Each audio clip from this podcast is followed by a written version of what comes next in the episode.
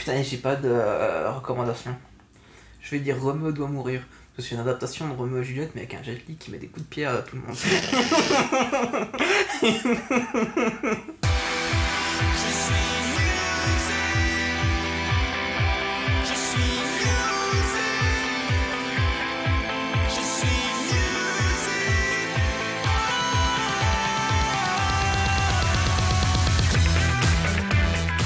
à toutes, bonjour à tous et bienvenue dans ce nouveau numéro de Vocal Musical, le podcast dédié aux films musicaux.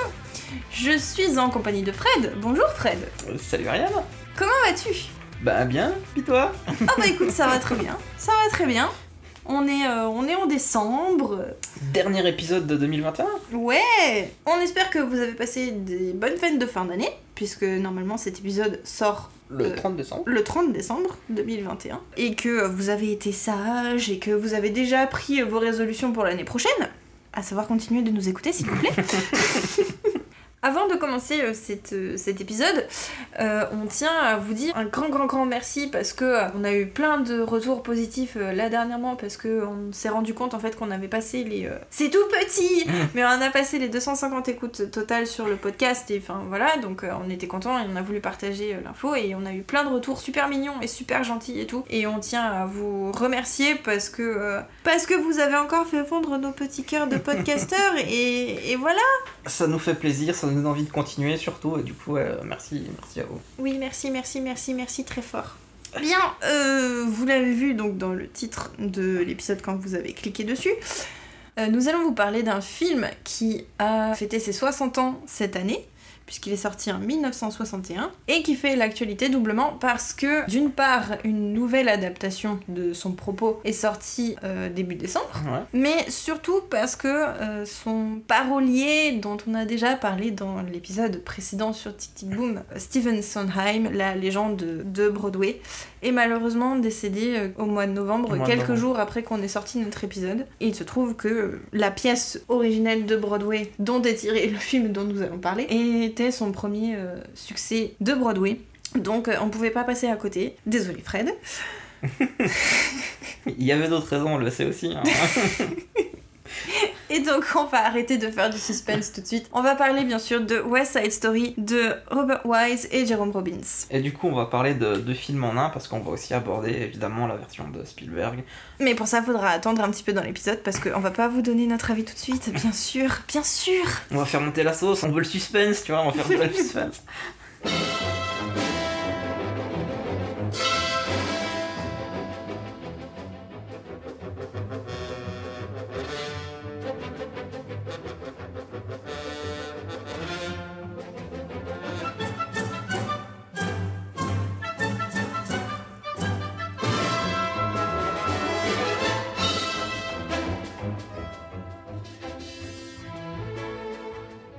Mais alors, qu'est-ce que c'est que West Side Story? Il s'agit d'une adaptation libre, à la toute origine, d'une pièce pas très connue, euh, d'un auteur pas très connu euh, anglais euh, qui s'appelle Monsieur William Shakespeare, et qui parle de deux amants pas du tout connus de Vérone et Maudit, entre deux familles qui se détestent, Roméo et Juliette. J'ai jamais entendu parler. Je sais, c'est pas connu. Non mais j'adore tirer des trucs très sombres, tu sais, euh, d'une époque lointaine. Et donc la pièce euh, West Side Story a été tirée de euh, Roméo et Juliette librement. Il y a eu un gros travail d'adaptation quand même, on en reparlera plus tard. Et euh, la pièce a été montée pour la première fois en 1957 à Broadway. Et il y a quatre personnes derrière West Side Story. Il y a Arthur Lawrence qui a signé le livret et donc grosso modo euh, l'histoire, on va dire, dramaturgique. Il y a Leonard Bernstein qui était à la musique. Il y a Jérôme Robbins qui s'est occupé des chorégraphies et Steven Sondheim pour les paroles qui du coup a travaillé quand même en étroite collaboration avec euh, Arthur Lawrence pour garder une certaine euh, cohérence et euh, faire en sorte que les chansons fassent avancer l'histoire et qu'on ne fasse pas du surplace. Donc ça s'intègre à la narration, quoi. Voilà. À l'origine, West Side Story s'appelait pas West Side Story, mais East Side Story. Et elle mettait pas du tout en scène euh, du racisme. On était plutôt sur une adaptation, on va dire, de, de, de guerre de religion, puisque les Jets étaient euh, catholiques. Et les Sharks n'existaient pas, euh, c'était les Emeralds, il me semble. qui était juif et euh, la rivalité entre les deux camps en fait était axée principalement juste sur leur religion. Après euh, des réécritures, remaniements, etc., East Side Story est devenu West Side Story et les Emeralds ont été euh, squeezés et remplacés par les Sharks qui sont des portoricains et les Jets plus que de s'attarder sur leur religion en fait sont devenus les archétypes de la première vague d'immigration on va dire d'Europe aux États-Unis. Donc plutôt les Irlandais, les Polonais. Voilà, des Irlandais, des Polonais, des euh, Suédois, me semble-t-il, et je sais plus ce qu'il y avait d'autre, enfin des pays scandinaves un petit peu. Et donc les Sharks qui représentent la deuxième vague d'immigration vers les États-Unis, des Hispaniques, et donc là, ce sont des portoricains qui sont représentés et mis en scène. La pièce, maintenant, est devenue un classique de la comédie musicale. Elle a été euh, reprise euh, un nombre incalculable de fois, déjà à Broadway, mais aussi un peu partout. On en a eu aussi en France des adaptations. Mais à l'époque, elle n'était pas euh, destinée à connaître ce succès-là parce que ben, tout le monde a un peu essayé de décourager euh, notre équipe euh, de. De, de Joyeux Luron. De Joyeux Luron. en leur disant. Mais merci. Je suis content de le placer,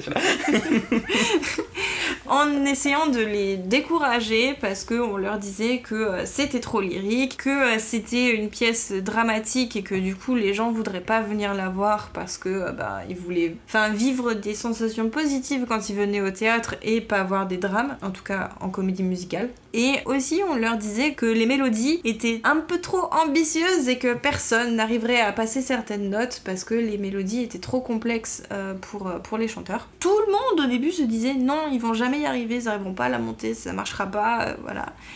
Et puis, eh bien, nous voici maintenant à en parler parce que quelques années plus tard, après avoir remporté quelques Tony quand même euh, en 1958, mais pas autant du coup qu'on pourrait le croire euh, vu la renommée, on va dire, de West Side Story, la pièce a été adaptée au cinéma en 1961. Du coup, ça s'est fait quand même assez vite, hein, 58-61, ils ont plutôt enchaîné vite pour l'adaptation cinématographique. Oui, oui, oui.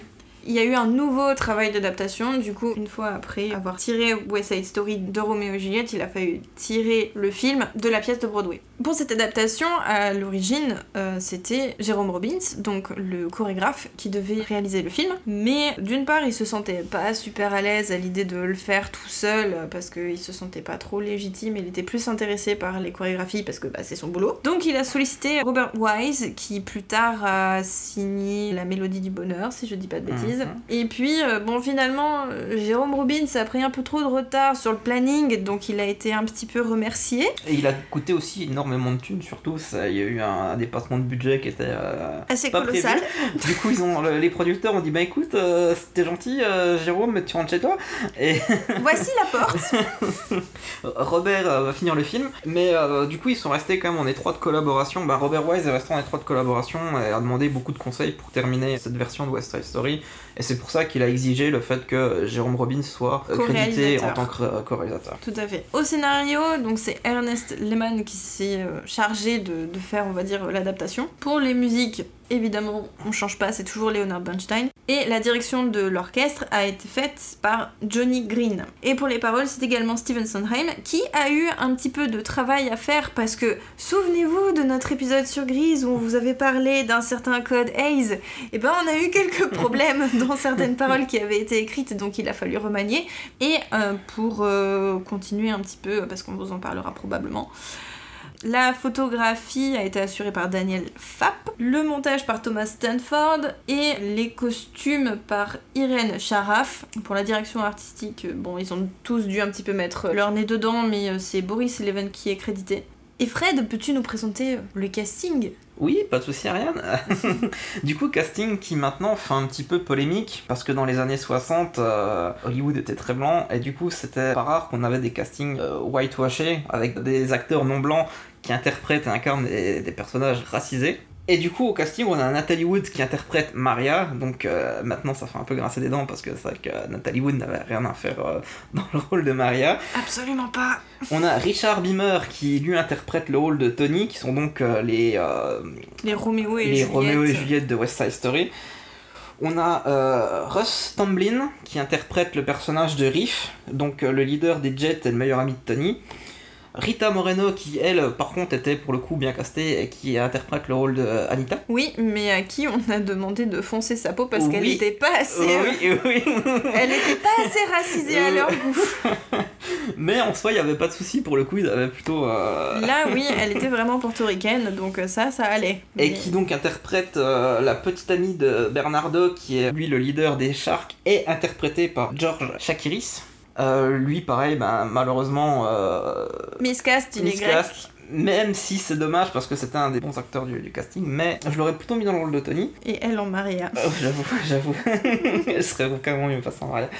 Et euh, sinon, en personnage important, il y a Ned Glass qui interprète le personnage de Duck et Simon Auckland qui fait le lieutenant Shrank. Pour euh, resituer, donc un petit peu pour comparer, parce qu'on va commencer un peu à parler de, de l'adaptation, on va probablement, euh, du coup, parfois faire des analogies entre euh, la pièce de Shakespeare, etc. Donc les Jets sont concrètement les Montaigu, Mhm. et les Sharks les Capulet. On a euh, quelques personnages qui sont un petit peu euh, des fusions euh, d'autres personnages, notamment Anita qui est la fusion, on va dire, du personnage de Lady Capulet et de euh, la nourrice de Juliette. Euh, Bernardo c'est la fusion du père Capulet et de Tybalt, le cousin de Juliette. Riff de son côté c'est clairement Mercutio. Et Doc, c'est euh, frère Laurence, le prêtre qui, euh, Oui. qui aide euh, Roméo et Juliette à se marier, etc., et qui les protège, euh, voilà.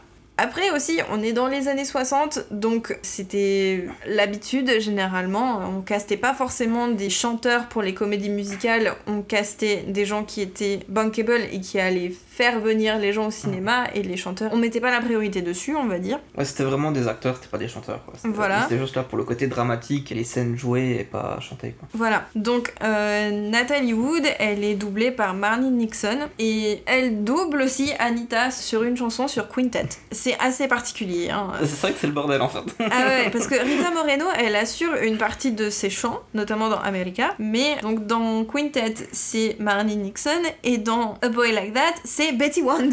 Donc elle change trois fois de voix, c'est très particulier comme, euh, comme concept. Euh, Richard Beymer, il est doublé à 100% aussi par Jimmy Bryant et Russ Tamblyn, il est doublé par Tucker Smith, mais seulement dans la Jet Song parce que le reste après, il se débrouille tout seul dans Quintet, c'est lui qui fait Je tout crois que le seul qui est jamais doublé du coup c'est George. euh, Oui, ouais, c'est Georges jamais. Shakiris. Et il est pas doublé pour une seule et bonne raison, Ah, c'est parce que lui, il avait déjà été casté sur le Broadway et il jouait aussi Bernardo. Bernardo. Donc euh, lui, euh, il s'est débrouillé tout seul comme un grand.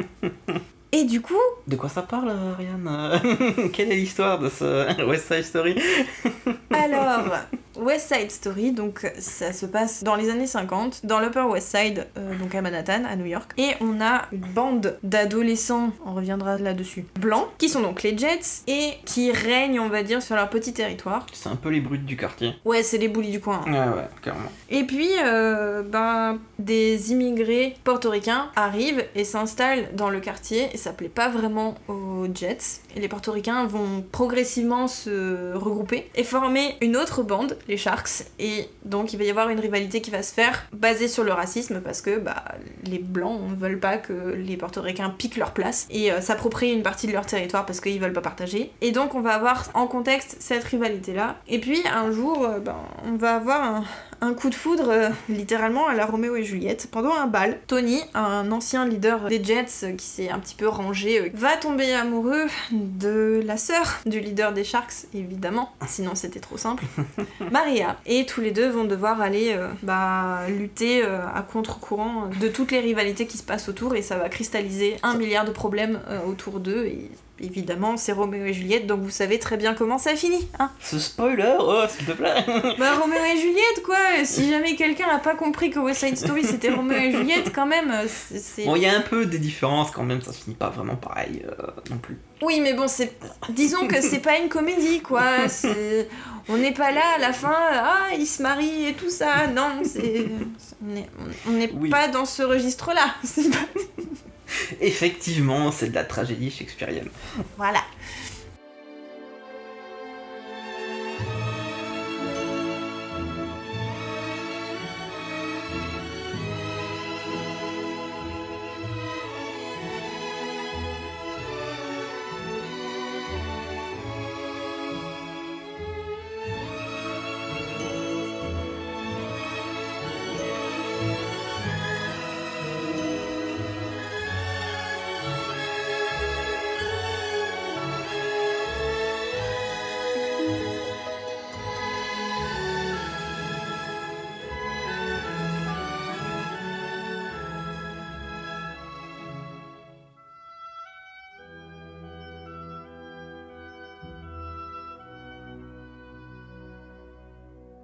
Et donc maintenant qu'on a parlé de tout ça, on va peut-être se lancer dans le vif du sujet parce que dire que West Side Story ce n'est que Roméo et Juliette, ça serait beaucoup trop simpliste parce que Roméo et Juliette a ça de pratique, que c'est une histoire simple et Ouais. que on peut appliquer plein plein plein de filtres par-dessus. Ah, surtout que ça sert finalement de, ça sert de carburant, mais euh, West Side C'est un prétexte. West Side Story, c'est avant tout euh, l'histoire de l'Amérique. Oui, c'est l'histoire de l'Amérique à plusieurs niveaux et euh, ça mérite une bonne recontextualisation, notamment pour la thématique principale de l'immigration et donc du racisme, parce que les États-Unis adorent se présenter comme étant une espèce d'énorme melting pot. Tout le monde dit que c'est le Mm. melting pot américain. Vous l'avez tous appris probablement au collège ou au lycée, euh, voilà, que euh, c'est un mélange de cultures, etc. Mais en fait, euh, j'avais une prof quand j'étais à la fac qui me disait ouais le melting pot c'est bien, mais du coup ça montre bien que les cultures elles se mélangent pas et que du coup il y a des frictions. Et bah justement, voilà West Side Story. On a du coup donc on disait les Jets qui sont euh, les blancs et qui sont eux-mêmes issus d'une première vague d'immigration qui vient d'Europe. Dedans les Sharks les appellent les Polacs. Les Polacks, ouais. Mais concrètement, donc de cette époque-là, euh, qui sont arrivés à peu près en même temps, donc il y avait des Polonais, il y avait des Irlandais, il y avait des Scandinaves. Donc euh, voilà, donc on avait toute une culture, on va dire, européenne assez implantée. De toute façon, il y avait déjà eu les colons, enfin la colonisation, c'était l'Angleterre, c'était la France, l'Espagne historique. Donc euh, il y avait une culture américaine qui s'était déjà créée. Mais bon, on va pas se mentir, hein, de toute façon. Les natifs américains, euh, malheureusement, il y en avait déjà plus beaucoup parce que bah voilà, l'histoire était passée par là, hein. Les blancs, les étaient passés par là. Tout à fait.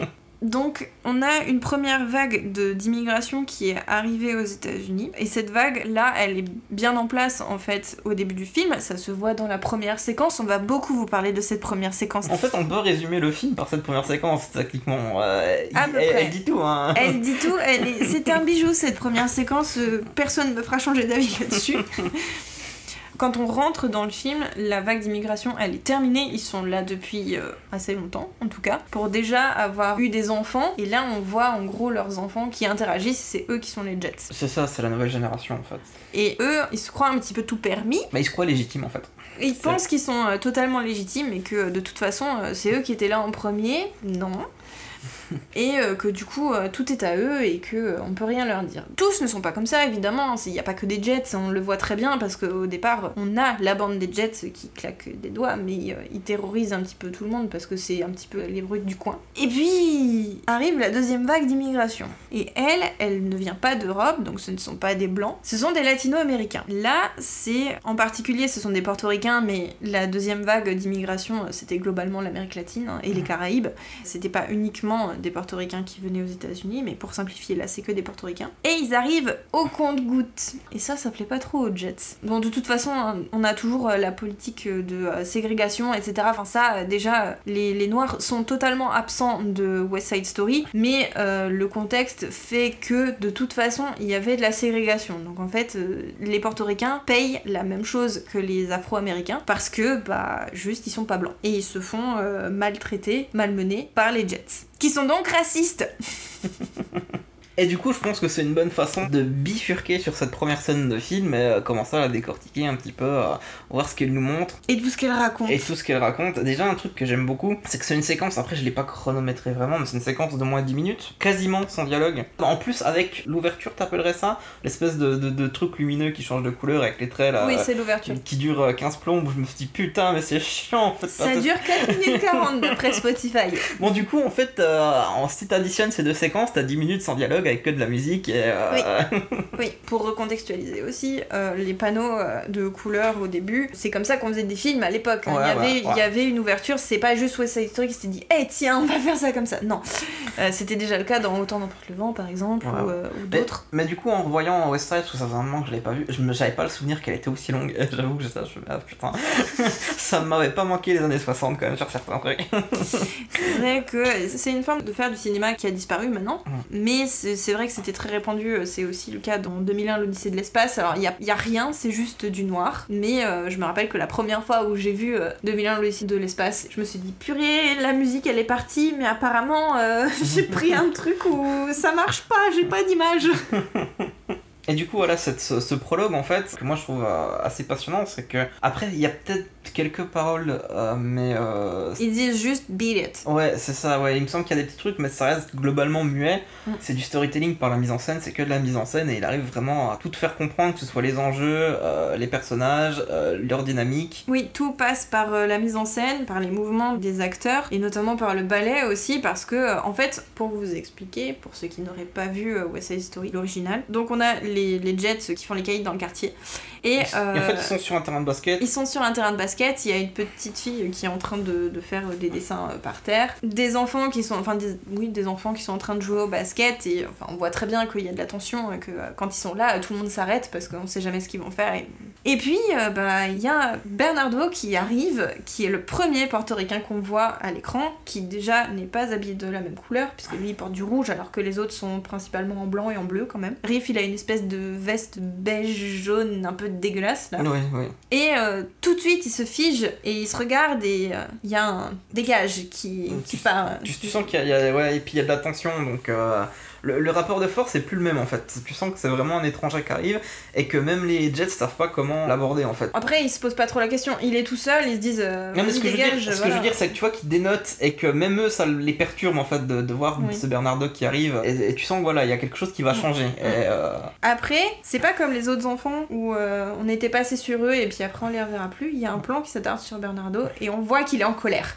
Il tape contre le mur, il est énervé, il marche. Et là, on a deux autres personnages qui apparaissent à ses côtés, qui sont aussi euh, dans les mêmes tons que lui, euh, noir et violet, si je dis pas de bêtises. Et les Jets, en fait, ils claquaient des doigts avant pour montrer que ils- C'était eux qui la- dominaient le, que le c'était quartier. voilà, ils donnaient la mesure, Ils donnaient le tempo, c'était eux qui- Voilà. qui, qui, qui- ouais, truc. Ben, nos trois compères euh, portoricains, ils commencent à claquer des doigts aussi. Et là, du coup, on se dit d'accord. C'est comme ça que les Sharks se sont formés, très bien. Plus tard, on retourne sur les Jets euh, qui sont en train encore de bully d'autres gens et on voit encore des portoricains qui sont pareil dans les mêmes tons en rouge et violet. Et pareil, qui sont attroupés par trois et euh, pareil, les Jets leur disent de dégager. On continue un petit peu comme ça pendant quelques secondes. Et puis là, par contre, on va se retrouver bah, face à une grosse bande, on va dire, de, De- de Sharks. de Sharks qui font face aux Jets. Et là, Le rapport de force, c'est plus du tout le même. non, parce qu'on se retrouve sur euh, deux gangs, on va dire, qui sont euh, à un même pied d'égalité, Hum, hum, hum. et euh, qui vont du coup maintenant se battre pour le territoire du pâté de maison sur lequel ils sont. Et tout ça, donc, c'est fait sans un seul mot. Et surtout qu'en plus, euh, l'appropriation des territoires se fait par les graffitis, justement,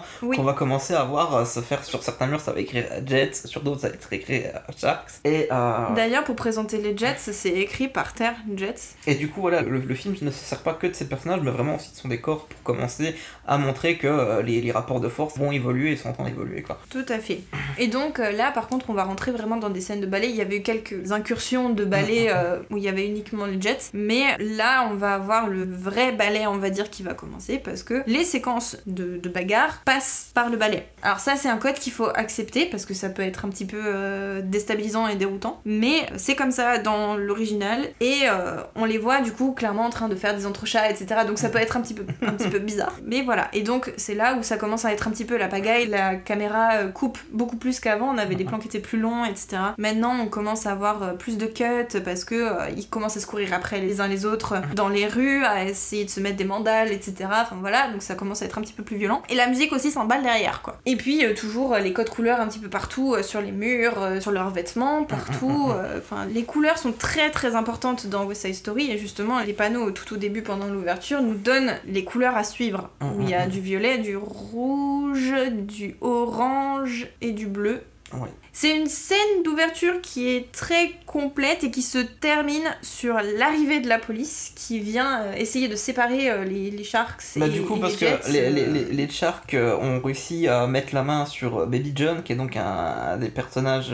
bah, c'est un, un tout jeune c'est un Jet. tout jeune des Jets. Et du coup, les Jets viennent à- en défense de Baby John et ça part vraiment là en grosse baston. euh, Ouais, là ils sont tous en train de généralisée. se, de se mettre des mandales. Alors qu'en plus, Baby John, ça se voit quand même que c'est un bébé. Parce que, en fait, quand il se fait choper par les Sharks, il était en train de taguer Stink en dessous d'un tag Sharks ou d'un poisson, je sais plus. Euh, Bah, c'est un requin dessiné, il me semble, euh, avec écrit Sharks. Et il écrit Stink en dessous, donc euh, ça veut dire les Sharks puent. c'est très. On, on est sur du haut niveau. Donc euh, voilà, et il se fait, mais alors, mais défoncer le pauvre.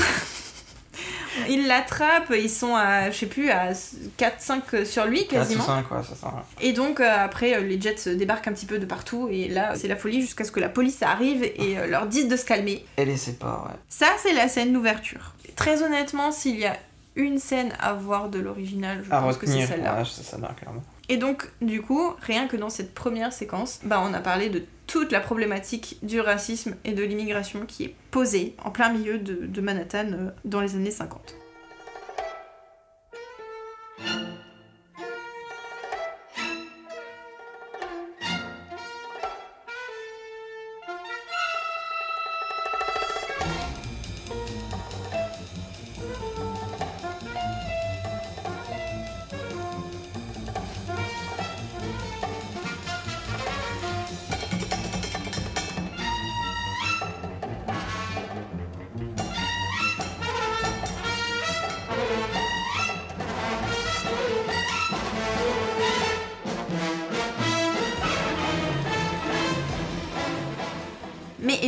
Pas que là qu'on parle du racisme, il est un petit peu partout, euh, notamment dans une autre scène très emblématique, c'est celle de America qui est beaucoup plus loin dans le film. Après la scène du bal, justement. C'est que les portoricains cette fois Mm, qui mm, parlent du racisme et où les filles et les garçons ne sont pas d'accord, où euh, les filles sont contentes d'être aux États-Unis parce que euh, enfin elles ont la vision que c'est mieux que chez elles à Porto Rico parce qu'il y a la technologie, parce qu'il y a un espoir. Enfin, grosso modo, la partie des filles, Elles ont accès à des euh, choses qu'elles pouvaient pas forcément avoir à Porto. c'est ça, mais c'est le- en fait du rêve américain. Les Ah. filles, elles voient les États-Unis comme euh, ah le, le graal à atteindre, le, le rêve américain. Ben non, elles ont toutes les opportunités, elles peuvent faire ce qu'elles veulent, voilà. Alors que les garçons sont beaucoup plus pragmatiques.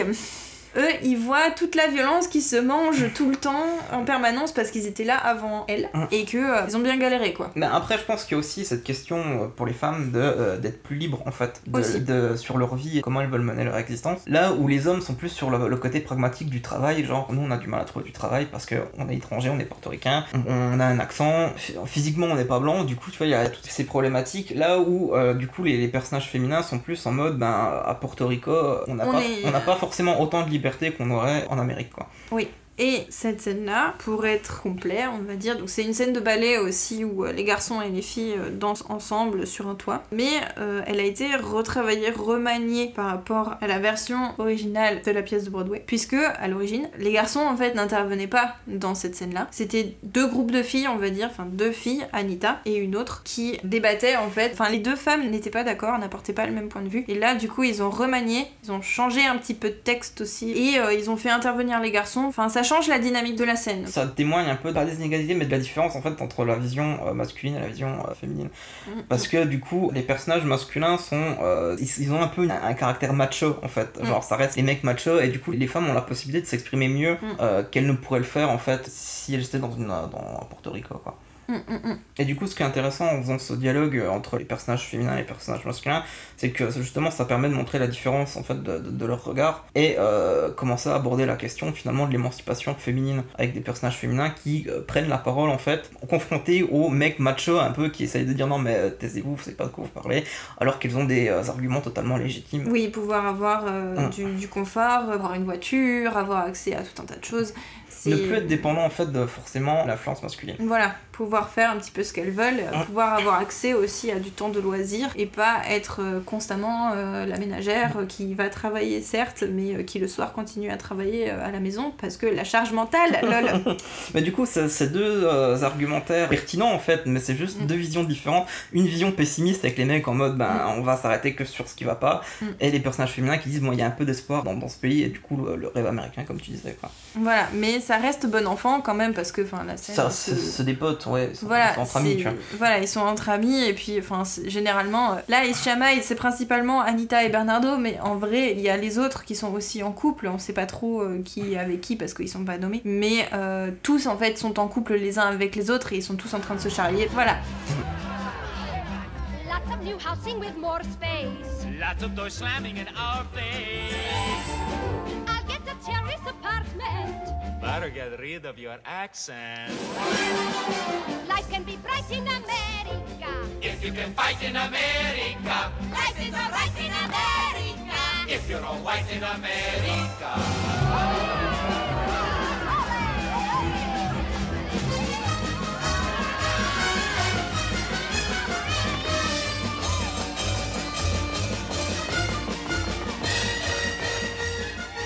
Qu'on est parti sur euh, la place et le ressenti et l'émancipation des femmes, on va continuer un petit peu dans cette voie-là. Parce que on a les portoricaines qui veulent s'émanciper, etc. Et on a aussi des femmes qui s'affirment. Anita, elle tient tête quand même à Bernardo. Notamment à propos de Maria, parce que Maria, elle vient euh, d'arriver de Porto Rico, elle est jeune, c'est la petite sœur de Bernardo. C'est pour ça que tout à l'heure je disais que Bernardo c'était un petit peu euh, la fusion entre Tybalt et le papa Capulet. Parce que euh, dans la pièce de Roméo et Juliette, le père Capulet, il décide quand même un peu pour Juliette ce qu'elle doit faire.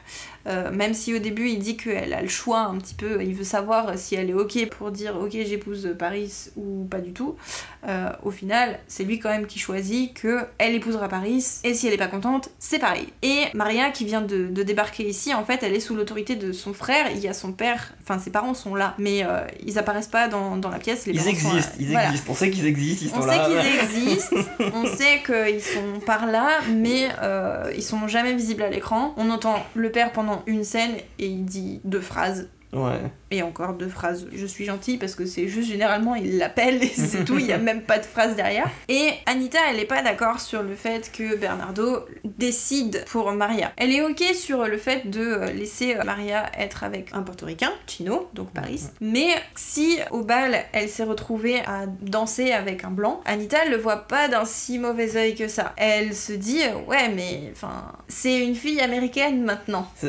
Bah, je crois qu'elle le dit explicitement. Elle euh, le dit, Détends-toi, on est en Amérique, quoi. Maintenant, c'est. Elle, euh, elle dit she's an American girl now.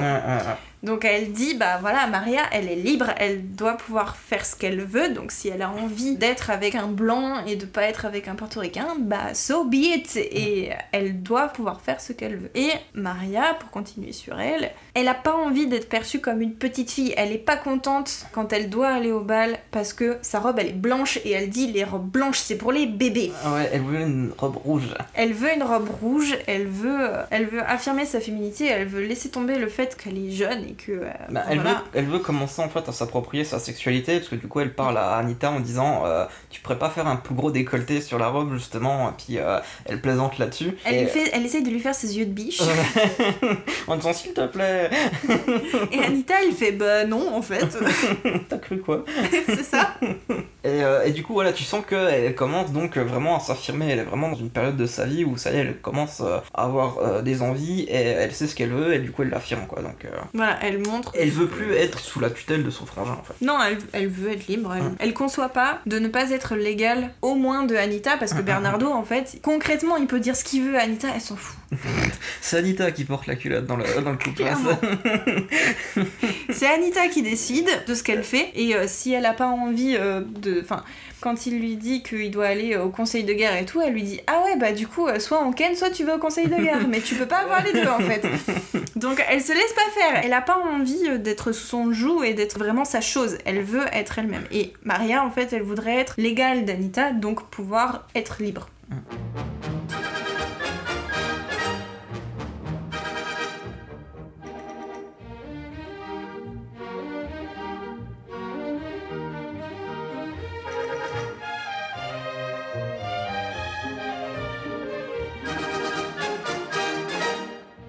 Après, il y a pas que ça sur la place des femmes, parce qu'on a aussi d'autres personnages féminins, mais qui sont beaucoup plus passés sous silence, mais on en a un qui est un peu particulier, c'est celui d'Anybodies, qui est pas là très souvent, qui est un petit peu euh, l'ombre.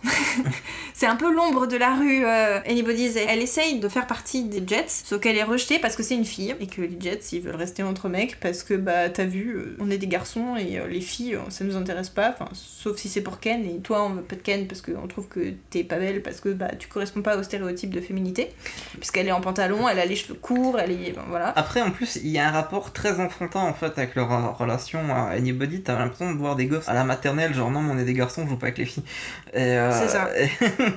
c'est quelque chose qui m'a vraiment frappé donc, dans la version de 61, ce côté euh, non, mais on joue pas avec les filles, Mais va, en- va- va ailleurs, laisse-nous tranquille, tu vois. Pendant un temps, moi, je me disais qu'en fait, Anybody, c'était la sœur d'un des Jets, mais alors lequel, j'en savais rien, mais je me disais, ouais, ça se trouve, en fait, c'est une sœur à l'un d'eux, eux et du coup il est en mode ah mais euh, laisse-moi, euh, tu veux toujours tout faire comme moi, vas-y casse-toi. Mais Ice en fait est un peu plus ouvert d'esprit, on va dire. Il voit la valeur que peut avoir. euh, Il la charrie un peu moins que les autres, j'ai l'impression. il la charrie un peu moins et il voit en quoi elle peut être utile Mm, mm. pour le gang. Je sais pas si c'est fait, on va dire, de manière vraiment 100% euh, sympa, mais il a envie de lui laisser sa chance parmi les Jets et donc il va finir par l'accepter. Mais Anybody's, elle est pas non plus 100% gentille parce que il y a une scène qui existe dans la bonne grosse deuxième moitié, je sais plus exactement à quel moment elle se situe, où euh, on a déjà eu euh, le décès de Riff et de Bernardo. La police est chez euh, Anita et Maria et Maria doit faire passer un message à Tony, elle peut pas partir parce qu'elle se fait interroger par l'inspecteur. Et du coup, elle envoie Anita à sa place. Et Anita, elle va rentrer dans la gueule du loup parce qu'elle rentre euh, chez Doc. Et chez Doc, c'est blindé de Jets qui sont ultra vénères parce que bah, ils se sont fightés juste avant et que euh, bah, ils, ils ont envie d'en découdre concrètement. Et là, il y a une portoricaine qui rentre. Anybody's est là et la scène est un peu euh, particulière parce qu'on reste quand même dans un truc très chorégraphié, etc. Mais ce qui est mis en scène, c'est un viol ou une tentative de Ah. viol à défaut. C'est pas qu'il la prend à la légère, mais le fait que ce soit chorégraphié, ça minimise la violence en fait de la scène. C'est ça, c'est un peu particulier. Bon, on comprend, hein, on n'est pas bête, on comprend ce qui se passe. Ah, on surtout que la- c'est la- pas la- bien. Il tire quand même sur ses fringues et tout. Et surtout que la réaction de Doc après te fait vraiment comprendre que. euh, C'était pas bien. et que ça va chier. Oui. Mais Anybody's, en fait, elle prend part aux violences sur Anita, elle la tient, je crois, ou elle la frappe, elle lui donne une gifle, je sais plus. Mais euh, voilà, Anybody's, elle subit de la violence psychologique et probablement aussi euh, physique, parce qu'elle se fait pousser, euh, machin, à plusieurs reprises euh, par les garçons. Donc elle subit du sexisme, mais euh, elle l'applique à partir du moment où, du coup, euh, c'est pas une blanche, quoi. De toute façon, après, quand tu veux appartenir à un groupe, forcément, tu t'imprègnes de ses codes, et du Mm. coup, tu te rends compte qu'elle est aussi violente que, en fait. euh, Tout à fait. Mais c'est vrai que c'est le seul personnage féminin blanc dans la version de West Side Story qui a un peu de développement, un peu. Qui a un peu plus de développement, oui, parce qu'il y a des copines de. Graciela et. euh, Et Velma. genre, c'est personnages existants. Ah bah en plus elles passent pour deux greluches complètement bêtes. Je me rappelle d'une scène où elles sont là, elles font oublie où quand elles, quand elles parlent. Et enfin juste c'est... Mais qui parle comme ça? Personne? Effectivement. Arrêtez Donc voilà, donc au moins il y a un personnage féminin blanc qui est un peu plus développé et qui est quand même complexe. Parce que voilà, elle correspond pas au stéréotype de genre euh, qu'on a euh, par excellence euh, dans les années 60, puisque toutes les autres femmes ont les cheveux longs, sont en robe, voilà. Elle dénote au milieu des autres personnages féminins. When you're a jet, you're a jet, all the way from your first cigarette to your last dying day. When you're a jet, let 'em do what they can. You've got brothers around, you're a family man. You're never alone, you're never disconnected. You're home with your own. Company's expected, you're well protected. Then you are set with a capital J, which you'll never forget till they cart you away. When you're a jet, you stay a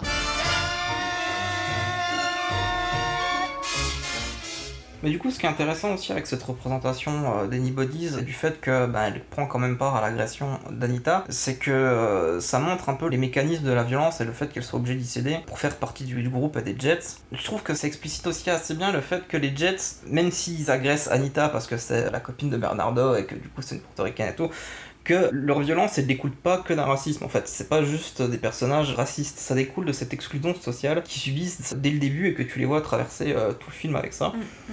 Et bah déjà, il y, a- il y a la chanson sur les Jets, la Jet Song. Celle-là, ils disent que si tu fais partie des Jets, après, bah, tu seras un Jet toute ta vie, quoi. Celle-là, elle permet de montrer, on va dire, toute l'espèce de fraternité qu'il y a au milieu des Jets, et que bah, ils sont vraiment très soudés et que bah, ils se lâchent pas. Il y en a un qui est un Jet, bah, s'il a un problème, on va venir le chercher. C'est illustré aussi quand Baby John les appelle parce qu'il est dans la merde et que euh, tout se rapplique pour venir l'aider.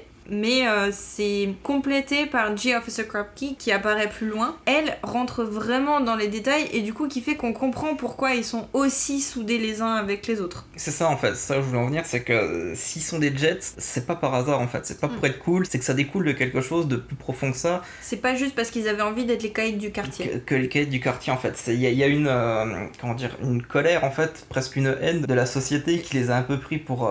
Il y a un gros rejet ouais, de la société américaine. Et notamment beaucoup la chanson euh, Jeez Officer Crocky qui montre un petit peu tout l'enchaînement du système social, de comment ils sont traités. Genre au début, bah, c'est aller voir un psy, après aller voir une assistante sociale, après, oh, ça va être. euh, Attends, ça commence par du coup. Ils se font arrêter par euh, un policier Par parce qu'ils ont fait une connerie.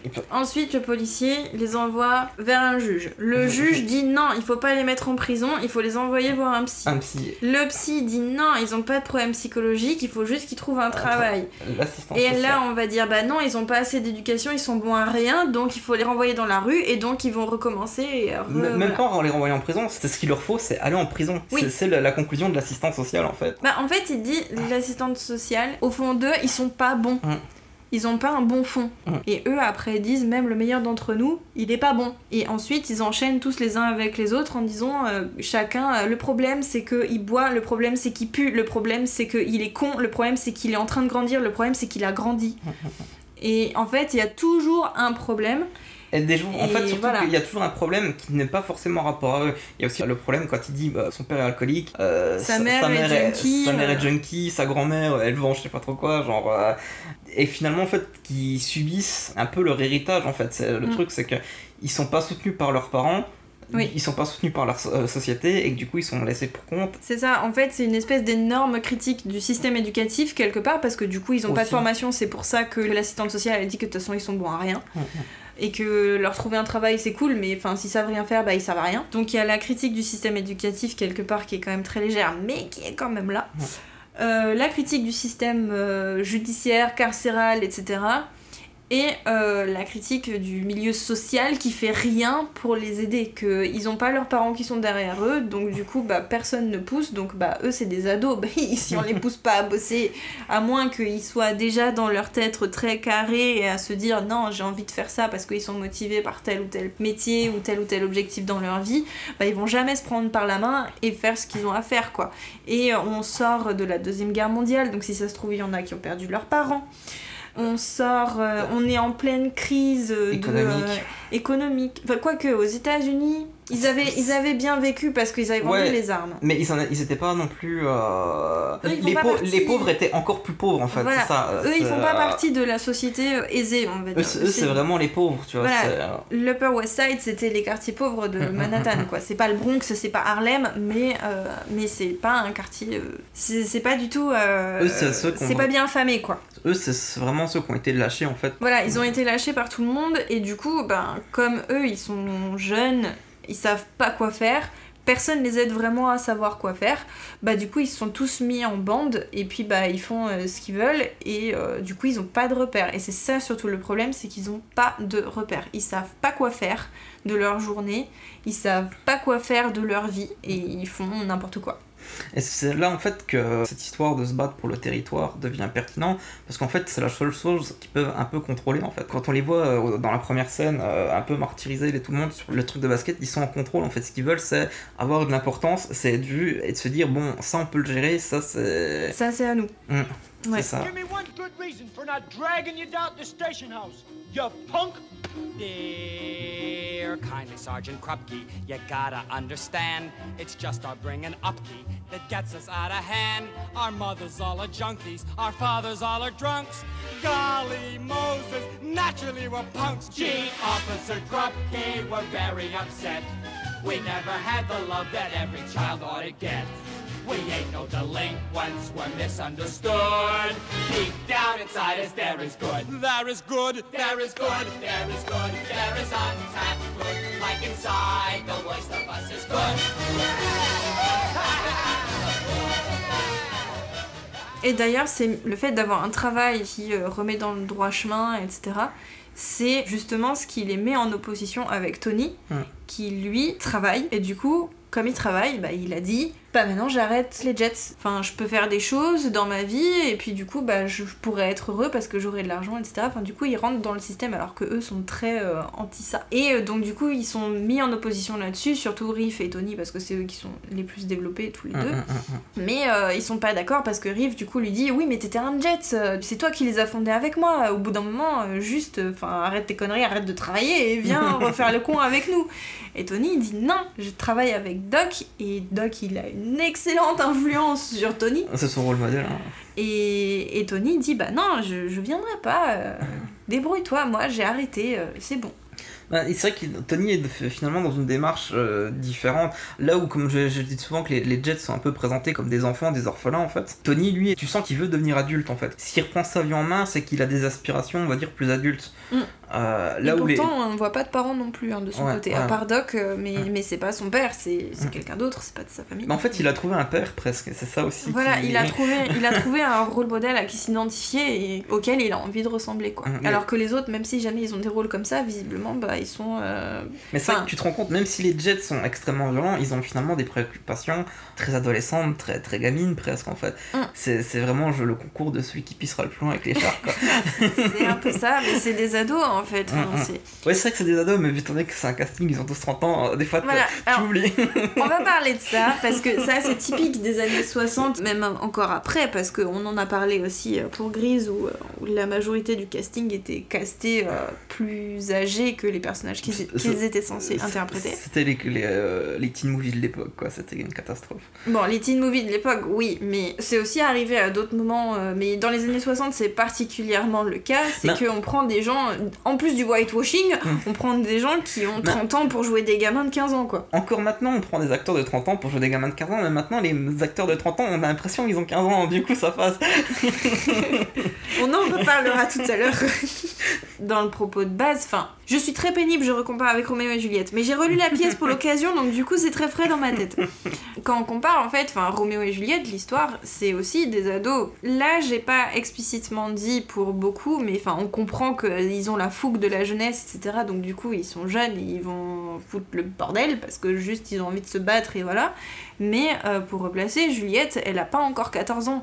Euh, c'est précisé qu'elle a 14 ans dans deux ou trois semaines après le moment où la pièce commence. Et la pièce se déroule sur, à tout péter, 4-5 jours. Et Roméo, lui, Roméo dans la pièce, c'est pas qu'il travaille et que voilà, c'est juste en fait il est perché et c'est clairement l'ado de base qui. mais je suis désolée, mais il est perché. Il passe son temps à rêver. Et quand il rêve pas, il tombe amoureux d'une fille. Quand il tombe pas amoureux d'une fille et qu'il rêve pas, il pleure parce qu'elle a pas voulu de lui. Et ensuite, ça recommence. Ah, mais c'est le prince de Podane Oui À ceci près que, effectivement, il passe aussi visiblement beaucoup de temps allongé dans son lit la journée, mais c'est vraiment l'archétype de base des ados, ça n'a pas changé parce que je sais que moi j'étais comme ça. C'était que je voulais vivre la nuit et que je trouvais que c'était à l'époque un truc très émo, mais en fait, visiblement, Roméo était émo avant, avant que ça existe. Je voulais vivre la nuit, donc je faisais plein de trucs la nuit, je me couchais super tard et tout, et la journée, juste, j'ouvrais pas les volets de ma chambre, je, je faisais rien du tout, et je restais dans le noir, et je restais comme ça toute la journée. Et Roméo, c'est pareil, son père, il dit la même chose, il dit, il sort la nuit, il va vagabonder la nuit, et rentre le matin, et le premier truc qu'il fait, c'est qu'il va dans sa chambre, il ferme la porte, il ferme les rideaux, et basta, on le voit plus, tu vois. Donc... euh, Donc voilà, Tony là il est pas traité de la même manière que Roméo parce que bah il est plus adulte et voilà il a envie de grandir, mais il est traité un petit peu de la même manière que Roméo, c'est après que du coup il est... euh, Il est perché aussi, on va pas se mentir. hein. Oui bon c'est vrai que dans Something's Coming il est là et puis il a des grands yeux comme ça et puis on se dit waouh on dirait qu'il a fumé un joint. mais oui enfin il, est traité comme Roméo à être un petit peu à part des autres Jets et du coup des autres Montaigu parce qu'il est juste euh, différent et il a pas envie de voilà. Surtout en plus, une grande partie de la représentation de Tony, comme, comme il est montré dans le film, à aucun moment il est violent. Euh, bah, à un moment il est violent, mais ce sera le seul moment où tu le verras vraiment violent. Et Là où c'est les un Jets. instinct de rage, quoi. Ouais, ouais, ouais. Là où Et- les Jets le sont souvent en fait. Euh, Oui. La violence c'est un peu leur trait de base, on va se dire. Mm. Alors que Tony est finalement très doux quoi. À l'image de Roméo. Ouais, Qui, euh, qui, pareil, euh, ne veut pas se battre ni rien du tout et qui sort son épée juste parce que bah, Tybalt a tué Mercutio. Ouais, c'est ça, c'est la, la tristesse et le deuil qui le poussent à la violence. Voilà. Ça et le fait que, comme c'est des adolescents, bah, du coup, ils réagissent. euh, pff, Ouais, au quart de tour, ouais, c'est ça, c'est un coup. euh, ils réfléchissent pas, quoi. c'est, de la pulsion en fait, c'est presque un réflexe. c'est ça. Could be. Who knows? There's something due any day. I will know right away, soon as it shows. It make 'em cannonballing down through the sky, gleaming its eye bright as a rose.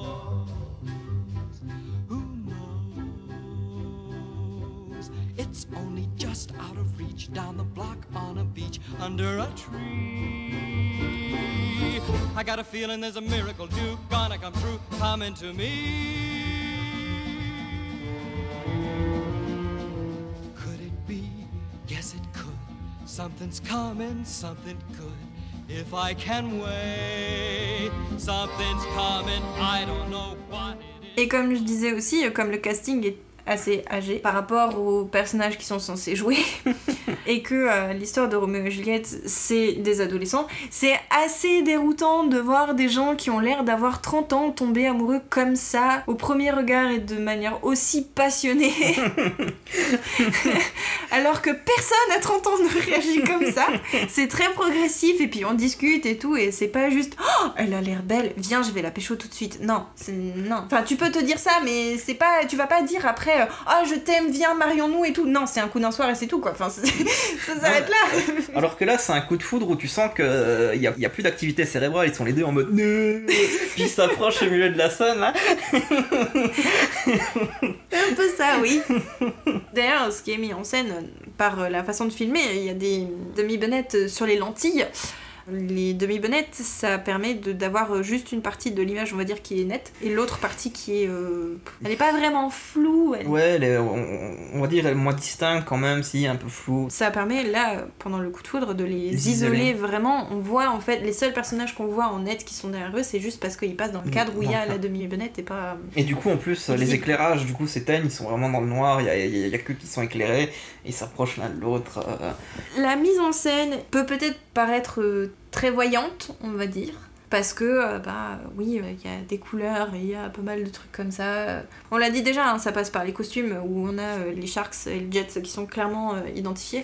Ah, mais de toute façon, Mais là- ça passe aussi par la mise en scène déjà de ce qu'il y a dans le champ, ça passe par les décors, ça passe par un Ouais, petit peu ouais. tout quoi. De toute façon, la mise en scène de Robert Wise, elle est très franche du collier. Genre, euh, il y va quoi. Genre, euh, ok, c'est pas très crédible, c'est un coup de foudre vraiment d'adolescent, mais tant pis, il l'assume, il y va jusqu'au bout. C'est ça. Et il traite vraiment la relation amoureuse de Tony et Maria euh, premier degré, et même en assumant finalement les côtés un petit peu. euh, ouais, c'est un peu ridicule, c'est pas trop crédible, et c'est un petit peu vieilli quand même, tu vois. Oui. Mais en même temps, ça fait le charme du film, et ça fonctionne parce qu'il est cohérent en fait avec sa démarche. C'est ça, en fait, la scène d'ouverture. Oh, je reviens encore à ça. La scène d'ouverture qui commence avec euh, les Jets et les Sharks qui se battent en dansant, en fait, qui voilà, ça donne déjà le côté. Ok, c'est pas réaliste. Ça, c'est ça pas donne fait le pour ton, être. c'est ça, ouais, ouais. Voilà, c'est pas fait pour être réaliste, donc il va y avoir des trucs qui ne seront pas réalistes. Il faut que vous les acceptiez. À partir du moment où c'est accepté, que vous avez compris les codes du film, c'est bon, tout va passer en fait. Ouais. C'est l'espèce de suspension de l'incrédulité quoi. Ouais. S'il y a des trucs qui sont très théâtraux, très voilà. euh, D'une part, c'est parce qu'on vient d'une pièce de théâtre euh, déjà sur le matériau vraiment d'origine, puis sur la pièce de Broadway, donc c'est logique.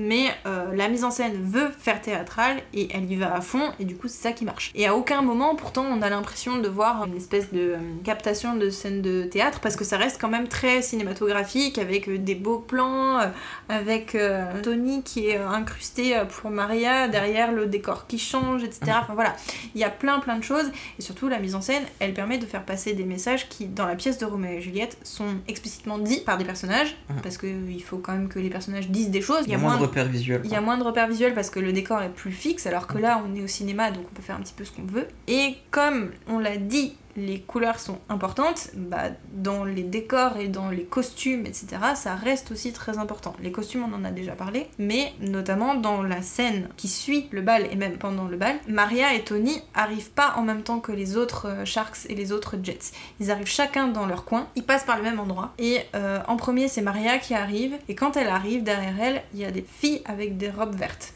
Le vert, je vous fais pas un cours, hein, c'est la Mhm. couleur de l'espoir, blabla, la chance, tout ça, tout ça. Tony arrive, paf, pareil. Donc déjà, si on n'avait pas commencé à percevoir l'histoire de Roméo et Juliette, en fait, on l'aperçoit déjà là, quand on fait attention à ce qui se passe derrière. Ensuite, il y a le coup de foudre, donc là, c'est obvious. Et à la suite du bal, euh, Tony a son solo de euh, Maria. Un, justement, qui était censé ne pas être chantable, d'ailleurs. Et dans cette scène-là, euh, il y a deux plans. Un où il est euh, devant une espèce de, de façade, euh, je sais pas trop ce que c'est, mais enfin ça fait comme des espèces de barreaux, euh, Ouais, des ouais. fenêtres un petit peu, voilà. Et un où on le voit filmé en plongée, et où derrière lui, en gros, on voit le pavé, on voit le sol, ou on voit le goudron, je sais plus exactement. Et les deux, en fait, sont à dominante verte, parce que c'est un espoir que la relation de Maria et Tony fasse arrêter les conflits entre Jets et Sharks. Et ça, en fait, c'est une illustration moins explicite, mais du coup qui remplace les lignes de dialogue qu'avaient Frère Laurence et la nourrice euh, dans euh, la pièce de Shakespeare, puisque Frère Laurence dit explicitement Ah, c'est peut-être une chance que votre couple puisse euh, arrêter les conflits entre vos deux familles qui durent depuis des lustres. voilà c'est vraiment la mise en scène en fait elle sert ça tout le temps. Quand il y a des choses qui sont faites dans les décors ou autres c'est fait exprès pour mettre en exergue des choses qui normalement passent par le dialogue euh, chez Shakespeare. Et euh, il y a la scène aussi du mariage qui se passe euh, certes dans un magasin où Maria travaille et qui est un magasin de, robes de mariée. Ouais, mais du coup, euh, bah, ils sont là-dedans pour euh, faire euh, la cérémonie de mariage de, de Roméo et Juliette, grosso modo. Mais en haut, il y a une fenêtre avec une croix dedans. Mais c'est pas une croix catholique, mais il y a quand même une croix, donc Mhm. on comprend bien. Et puis il y a une lumière un petit peu dorée, donc c'est la lumière divine. Enfin voilà, la mise en scène est très poussée pour dire tout un tas de choses, même si c'est explicite. Le texte de One Hand, One Heart est très explicite. C'est comme si c'était juste les vœux, puis eux-mêmes disent Moi, Anton, je prends Maria pour épouse et machin. Elle, elle dit la même chose. C'est très explicite. Mais la mise en scène aussi, même si on n'est pas dans un décor religieux ou euh, même naturel, comme ça pourrait être un décor de cérémonie euh, laïque, on va dire. La mise en scène fait en sorte de rendre ce moment particulier comme une espèce de bulle pour les protéger eux parce Mhm. qu'ils sont dans leur univers et il y a qu'eux qui existent et ça va forcément tout arranger parce qu'ils sont ensemble. Quoi, je suis passionnée quand je parle de West Side Story, c'est ça Ça se voit, ça se voit, c'est c'est cool, j'aime bien. Fred là il voudrait me filmer pour que vous puissiez voir que j'ai des étoiles dans les yeux quand j'en parle parce que euh, parce que voilà parce que c'est West Side Story et parce que voilà. Mais bon, c'est un peu pompeux, c'est chiant quand même. hein, 2h30 pour parler de tout ça. Je pars, je quitte ce podcast.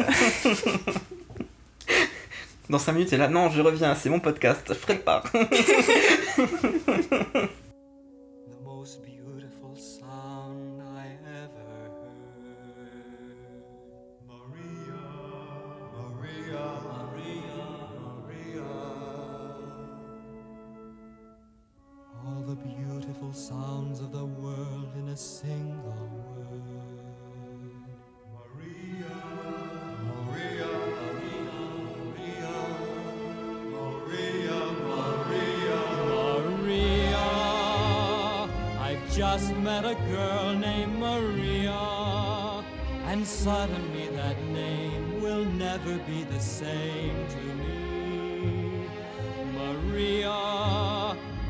Just kissed a girl named Maria, and suddenly I found how wonderful a sound can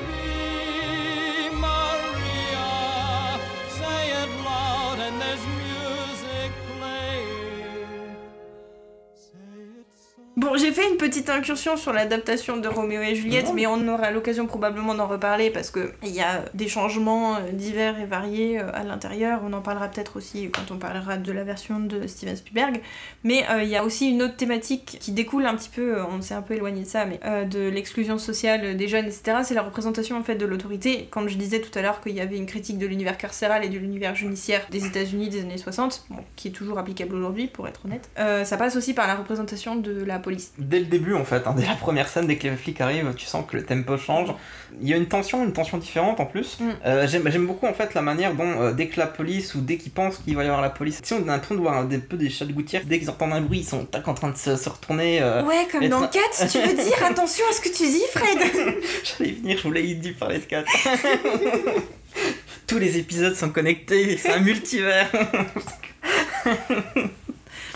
On a tellement bien fait notre programmation, vous vous rendez pas compte Mais du coup, voilà, il y, a- il y a un peu ce côté, euh, ils sont toujours sous tension en fait. Tu sens que euh, quand la police est là, ils font pas les fiers et qu'elle représente vraiment une menace. Même si du coup, euh, officer euh, Krupke, c'est ça? Ouais, Krupke. Ouais, Krupke. Et lieutenant Schrank, c'est ça? Oui, Schrenk, euh, on va dire que c'est l'équivalent du prince et Krupke c'est un peu son valet parce que Ouais. franchement Krupke il est pas présenté comme étant très malin dans, dans la version là. Bah, de toute façon, c'est pour ça qu'ils s'en moquent le plus au final, les Ah oui, Jets, oui, c'est euh, pour ça, euh, quand ils, quand ils font du Officer Krupke, il parle comme ça, il a l'air complètement con. Mais du coup, en fait, Voilà. ils se moquent des flics, que ce soit les Jets ou les Sharks. Et j'aime beaucoup d'ailleurs cette première scène où dès que la police arrive, euh, il y a les. euh, je, je crois que c'est les Sharks qui font une blague sur les flics et du coup les Jets ils rigolent en fait même de la blague que, les Sharks avaient Oui, je fait. crois que c'est ça. Et, euh, et du coup, tu sens qu'il y a un, un peu une espèce de fraternité qui se forme entre eux parce que du coup, euh, ils font front commun euh, face à la police. Mm. Ils viennent un peu d'un milieu social similaire et l'ennemi, c'est finalement les flics, c'est le système. Mm. Et du coup, voilà, le film se moque un peu, les prend à la légère, ridicule de la police, mais il a aussi la conscience de la présenter toujours comme une menace en fait. C'est vraiment Mm. le truc à éviter. Les personnages doivent y faire attention en fait. Oui, et euh, ça se voit. En fait, à chaque fois que les Sharks et les Jets sont en rivalité, il y en a toujours un qui va faire le game, juste il siffle. Et du coup, euh, paf, tout le monde se dit Ok, très bien, les flics qui arrivent, d'accord, on fait genre on est en train de jouer aux fléchettes ensemble, alors que juste ils sont en train de se mettre d'accord sur comment ils vont euh, se taper sur la gueule dans 3 heures, quoi. Enfin, Mais ils ont une espèce de code d'honneur entre eux. Désolée, je repars encore de Roméo et Juliette. C'est là où on sent aussi le même principe que ce qu'il y a avec le prince Aveyron dans la pièce. C'est que le prince, il dit Vous me faites chier à toujours vous taper sur la gueule les uns les autres. J'en ai marre. Je veux plus savoir que vous êtes en train de vous battre. Je veux plus de rix. Je veux plus rien. J'en ai marre. Vous me gonflez. Tenez-vous chacun dans votre coin. Et les vaches seront bien gardées. Et quelque part, il a quand même une légère préférence pour euh, les Montaigu parce que son neveu, Mercutio, il est pote avec Roméo. Mais très honnêtement, ça se sent pas. C'est juste de la déduction parce que tu te dis, bah oui, mais Mercutio il prend parti pour eux, donc forcément le prince il risque d'être un tout petit peu plus clément là, mais il a l'air d'être très juste, ce que ne sont pas les policiers Ah, mais ils dans prennent- West Side Story, puisque Ils prennent parti, ben. Ils prennent parti, mais ils sont méchants avec certains Ah, des, euh, c'est pas des qu'ils- Jets quand même. Ouais, mais c'est pas qu'ils prennent parti en fait, c'est qu'ils alimentent euh, Oui, le ils- racisme en fait. oui, ils- euh, Ils continuent à mettre de l'huile sur le feu. Et quand t'as une figure d'autorité qui est censée maintenir la paix et qui disent non mais attendez c'est les portoricains, faut les virer de là, Moi, ça m'arrangerait bien si les portoricains ils dégageaient. ils dégageaient, je veux dire c'est quand même un message ultra fort. C'est leur donner une légitimité. euh, C'est leur donner une légitimité et finalement alimenter leur racisme et que tu te rends compte que finalement la police c'est vraiment les pires dans l'histoire en fait. C'est les plus pourris. Ah, c'est les plus pourris. Et du coup je trouvais ça intéressant que le film avait conscience de ça et qu'il était capable des fois de, de faire en sorte que euh, les Sharks et les Jets fassent front commun quand il y avait la police parce que la police c'est au final euh, Leur ennemi à tous les deux. c'est eux qui représentent euh, ouais, la société qui les accable en fait. Oui, c'est les soldats de la société. un C'est petit ça, peu, bah, c'est euh, ça. En en fait, ils sont là juste pour défendre la société, ils sont pas là pour défendre le citoyen et, et Mm, qui mm. que ce soit. hein. Tout à fait. Et du coup, j'ai bien aimé ce côté très anti-flic de. Tu vois que c'était pas tant une torture que ça de le regarder, voyons. Non, mais oui, de toute façon, je l'ai toujours bien aimé ce film, mais c'est vrai que c'était pas. J'ai pas le même amour que toi pour le film. je l'ai pas vu 3000 fois, j'ai dû le voir 3 ou 4 fois, c'est tout.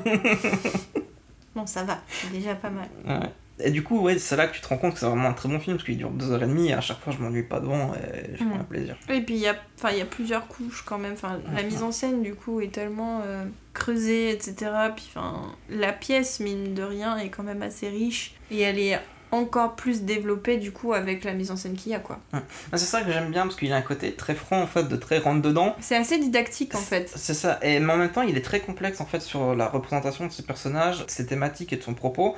Il est beaucoup plus profond en fait que le côté romance pour le laisser penser, parce que la romance pour le coup, elle est le simpliste au possible. Mm. Mais c'est ça qui est intéressant, c'est que j'avais pas le souvenir qu'elle soit si secondaire au final. Si, mais c'est. Mais... Les scènes entre Maria et Tony, euh, tu peux les compter sur le doigt d'une main en fait, je crois. Il y en a très très peu. Et sur 2h30 de film, tu te rends compte que c'est vraiment pas eux qui sont le. Non, ils sont- en fait, ils servent vraiment de prétexte pour tout le reste. Et bon, après, c'est eux qui cristallisent euh, les problèmes. Il y a des problèmes qui existent, mais c'est leur relation qui met vraiment le feu aux poudres. Mm, mm. Et du coup, bah, c'est leur relation aussi qui conclut le film parce que bah, elle a commencé, initié les problèmes qu'on voit dans le film qui commence vraiment l'action. Et euh, le dénouement de leur relation euh, bah, va changer en fait la face du quartier en fait quelque part.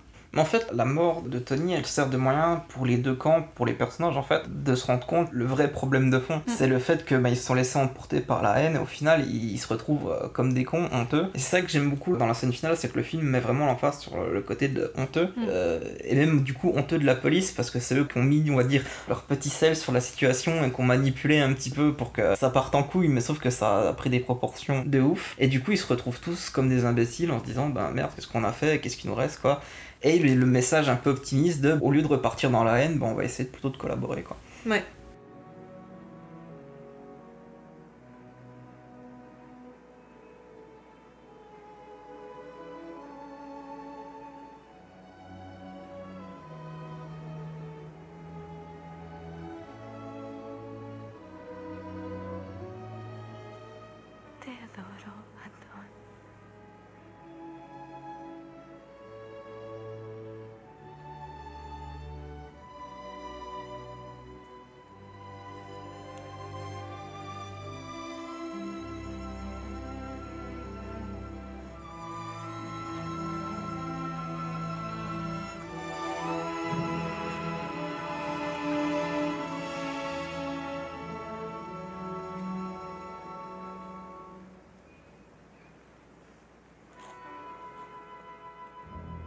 Euh, ben, la scène de Maria est déchirante en fait à la fin parce que elle le voit en fait mourir, contrairement à la pièce de Shakespeare. Bah, où, il, euh, meurt littéralement dans ses bras en fait. Voilà, il meurt dans ses bras. Le dernier acte de Shakespeare, c'est Roméo qui tue Paris. Et ensuite, Roméo se suicide. Juliette se réveille, se rend compte que Roméo est mort et elle se suicide aussi. Là, c'est très cruel parce que bah, du coup, Maria reste vivante à la fin. Et c'est Chino qui a tué Roméo. Enfin, qui a tué Tony, pardon.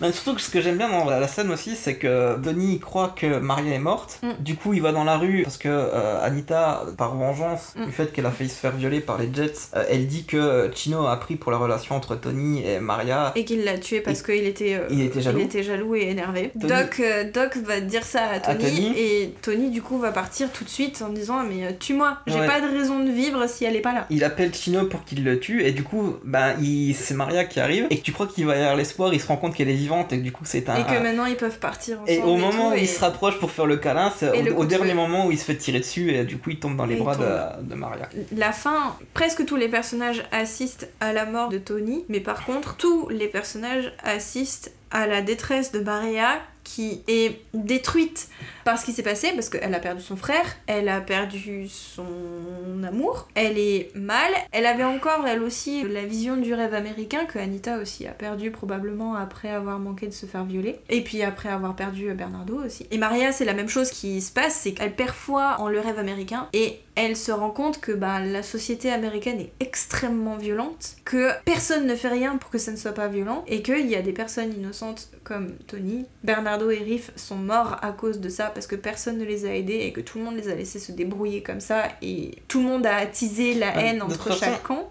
Tu te rends compte que personne voulait tuer personne. Même quand euh, Riff meurt, Bernardo il est choqué et tu vois qu'il voulait pas tuer Riff quoi. Non, c'était pas ça qui le but. Et là, à la fin, il y a même les flics qui voient que Maria, elle est au bout de sa vie. Elle pense à tuer tous les autres parce que, bah voilà, elle est aussi maintenant régie par la violence de la société américaine. Et elle veut se suicider parce qu'elle veut le rejoindre. Et quand les policiers veulent s'approcher pour voir le corps, en fait, tout simplement, elle les repousse. Elle se jette sur Tony. Tony et elle leur dit, mais ne le touchez pas. Elle ne veut pas parce que c'est aussi de leur faute à eux s'il est mort parce qu'ils ont rien fait si ce n'est attiser la haine entre les deux camps parce que ça les arrangeait bien. Et juste, elle hait tout le monde. Elle est plus que haine à ce moment-là. Elle est plus rien du tout. Comme elle le dit en fait, elle a la haine, elle pourrait les tuer parce que maintenant. Mm. elle- elle- Maintenant, elle- en fait, la haine c'est quelque chose de contagieux que les personnages se transmettent entre eux. Mm. Anita, si elle décide de faire croire que Maria est morte, c'est parce qu'à ce moment-là, elle a la haine aussi. Oui. Et que du coup, euh, elle a juste une seule envie, c'est de tout détruire en fait. La haine, c'est un symptôme qui découle finalement des mêmes. euh, C'est un venin en fait qui s'est immiscé dans leur vie quoi. Mais euh, qui, qui vient pas des chars, qui vient pas des jets, qui vient finalement Qui de dessus, la fait. société, Mm. qui vient de la nature humaine, on va dire, et de la société américaine, Mm, de mm, là où ils sont, quoi. Et qui est toujours cruellement d'actualité. euh. Et du coup, c'est ça qui est poignant avec le monologue final de Maria, c'est que là, les personnages, ils s'en rendent compte. Même les flics, finalement, s'en rendent compte. Et ben, c'est tous la tête, quelque Mm. part. Ils sont tous là à regarder, et ils sont tous penauds d'un air de dire, mais qu'est-ce qu'on a fait, quoi? Enfin, c'est c'est complètement parti hors de contrôle, et maintenant, et ben, faut ramasser les pots cassés, quoi. Est très bien cette fin aussi. C'est vrai que la, la- la scène de fin, je dirais que. bon, la, la scène d'intro, la scène de fin, c'est pour moi les deux meilleures scènes du film. Ouais. J'aime beaucoup aussi la scène quand Riff et euh, Bernardo sont morts et que Tony se retrouve euh, tout seul en fait, que tout le monde se barre puis il y a Ah, arrivent tourbillonner. et qui tourbillonne aussi. Tu sens la détresse du personnage et surtout l'indécision. Tu sais pas s'il doit rester, il veut partir. Et euh, le fait qu'il y ait les sirènes qui se rapprochent, il y a un côté de tension limite presque film d'horreur en fait, avec lui qui hurle au milieu, qui est dans une cage littéralement, il est déjà enfermé dans une cage. Il y a un côté Ah, très, euh, très oppressant. C'est ça qui est intéressant aussi le film de Wise c'est que les morts ont vraiment un impact de ouf en fait. Ça il prend le temps, genre, il, il va te montrer le cadavre de Tony, il va te montrer le cadavre de Riff et de Bernardo, il va rester dessus. Mm. C'est c'est des plans fixes en plus, quasiment. euh, la scène avec Tony, c'est carrément un plan fixe, ça bouge pas pendant 5 minutes, je- peut-être un peu moins. La scène de fin, pareil, je crois que le monologue de Maria, il y a très peu de coupe, c'est vraiment euh, que du plan fixe et il te met vraiment la tête dedans, face aux morts, face à, à la déchéance des personnages. Et je trouve qu'il y a un côté très fort qui s'en dégage. Ouais, non, c'est très puissant.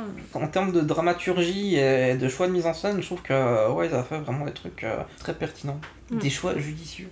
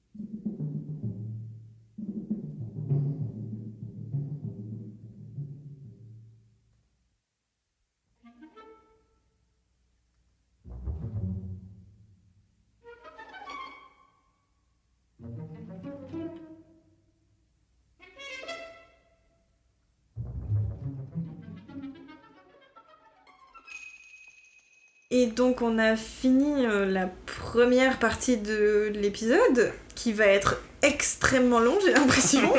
Ben, on a dégrossi ouais, le- la version de, de 61. Là, il est temps finalement de commencer à regarder ce que propose la version de 2021. oui, ce que Steven Spielberg a apporté. euh, à proposer, ouais. Parce que bon, Robert Wise, on lui a porté ses louanges, c'est un très grand metteur en scène, mais Spielberg non plus, c'est pas. euh, C'est pas n'importe qui. c'est pas n'importe qui, tu vois. C'est Monsieur Jurassic Park, euh, Monsieur euh, Munich, Monsieur la liste de Schindler, Monsieur les dents de la mer, Les dents de la Monsieur mer. Voilà, il est un peu Monsieur Indiana Jones. On a un peu une liste comme le bras de titres de films qui sont cultes de Steven Spielberg. des films cultes, des vrais chefs-d'œuvre de cinéma aussi, il a quand même fait quelques films qui tabassent sévère. Oui, et puis il produit aussi des trucs très intéressants, euh, enfin les Fivel, etc. Même en film Ouais. d'animation aussi, c'est lui. Donc euh, généralement, il propose des choses assez intéressantes. alors, alors, Alors voilà, qu'est-ce qu'il a proposé euh, pour cette version 2021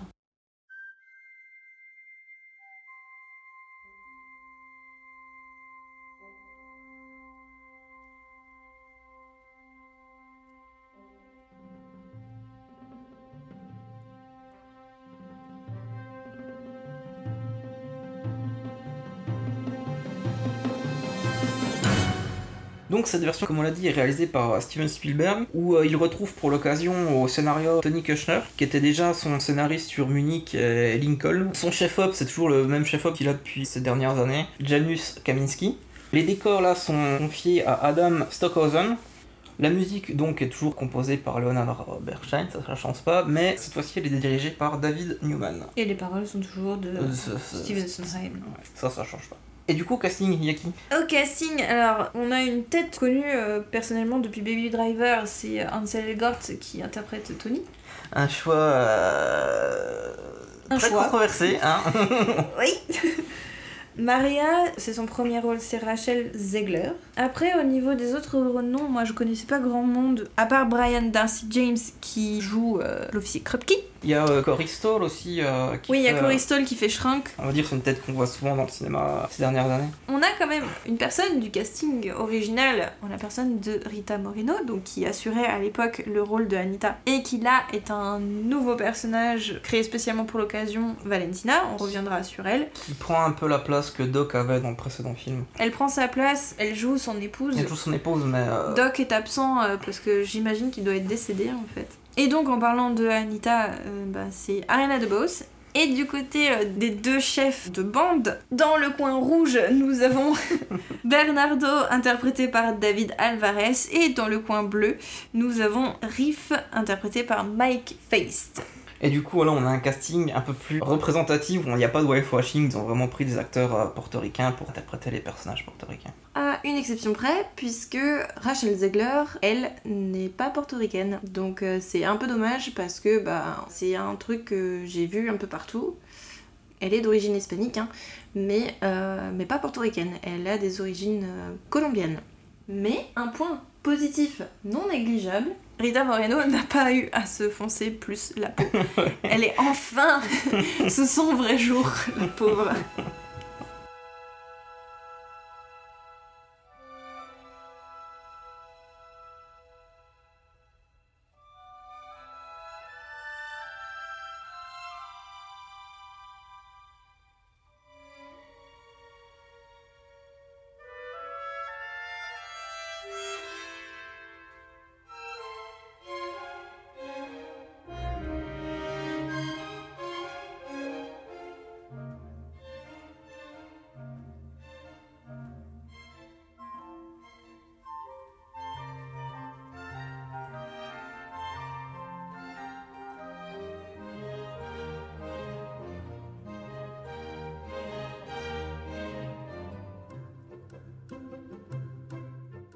Sur cette version, en fait, l'approche, ça a été de se vouloir plus proche de la version originale du show, d'après ce qui est ressorti en tout cas dans la promo euh, du, Du moins, film. En, en termes euh, d'ordre sur les chansons, en fait, c'est plus proche euh, de la première version, donc euh, en 1957 à Broadway. A priori aussi, les réarrangements, parce qu'il y avait eu quand même quelques arrangements un petit peu modifiés par Johnny Green sur l'orchestration de la version originale.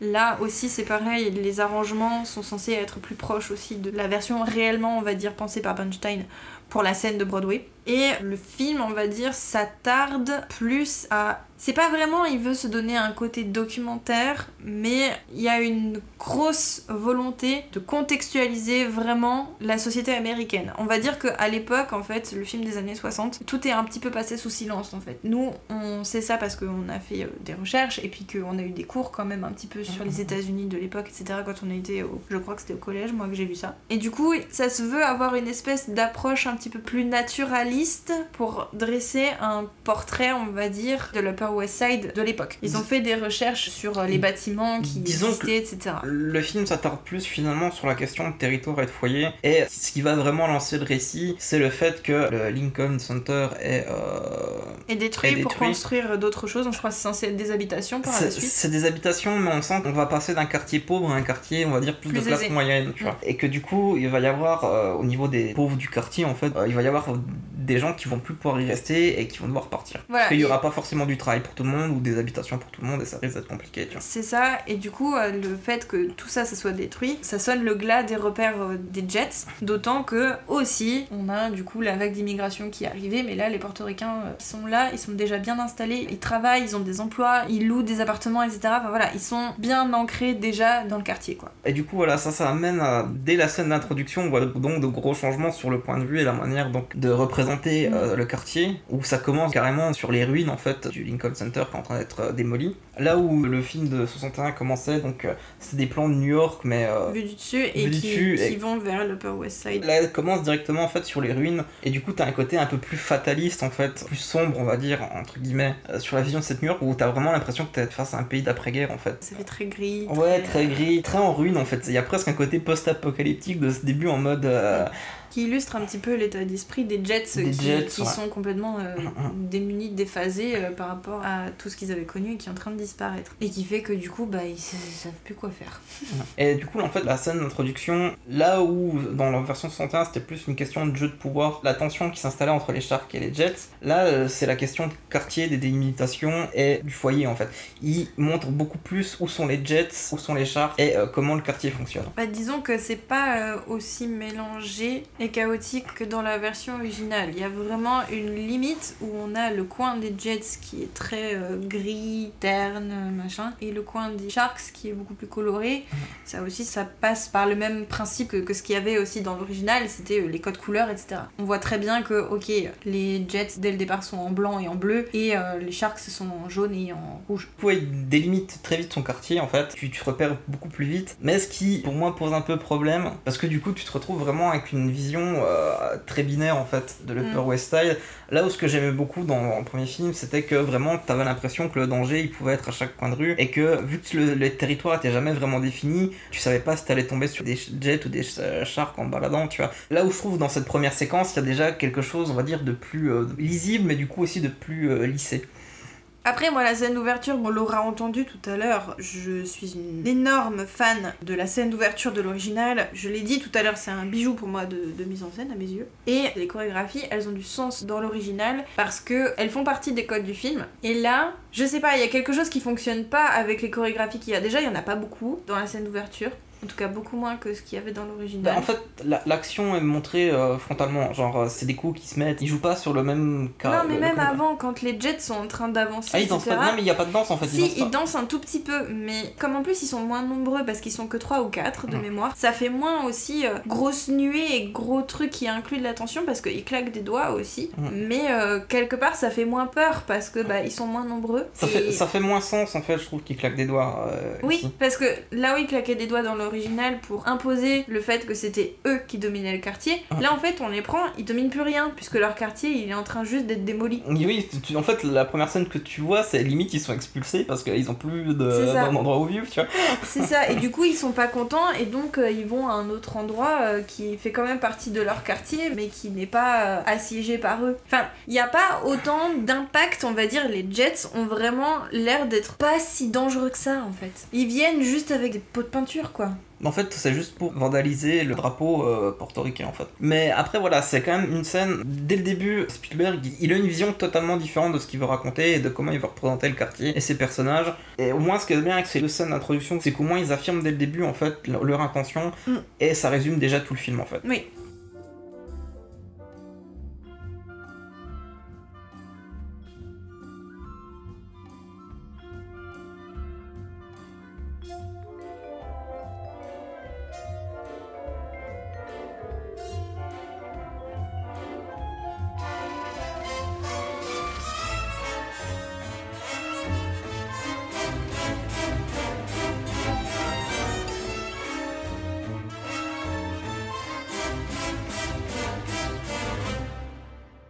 Quelques modifications euh, dans le scénario. Bon, on va parler tout de suite du personnage de Valentina parce que je pense que c'est elle qui est la plus emblématique de cette nouvelle version. Donc Valentina, qui est l'épouse de, Doc qui est absent, elle devient du coup un peu le rôle modèle de Tony. Ça se voit quand ils discutent tous les deux euh, parce que Tony travaille pour elle aussi. Elle lui fait des compliments parce qu'apparemment elle le connaît depuis qu'il est tout petit et elle lui dit qu'il a toujours été différent des autres garçons du quartier, euh, qu'il est pas pareil.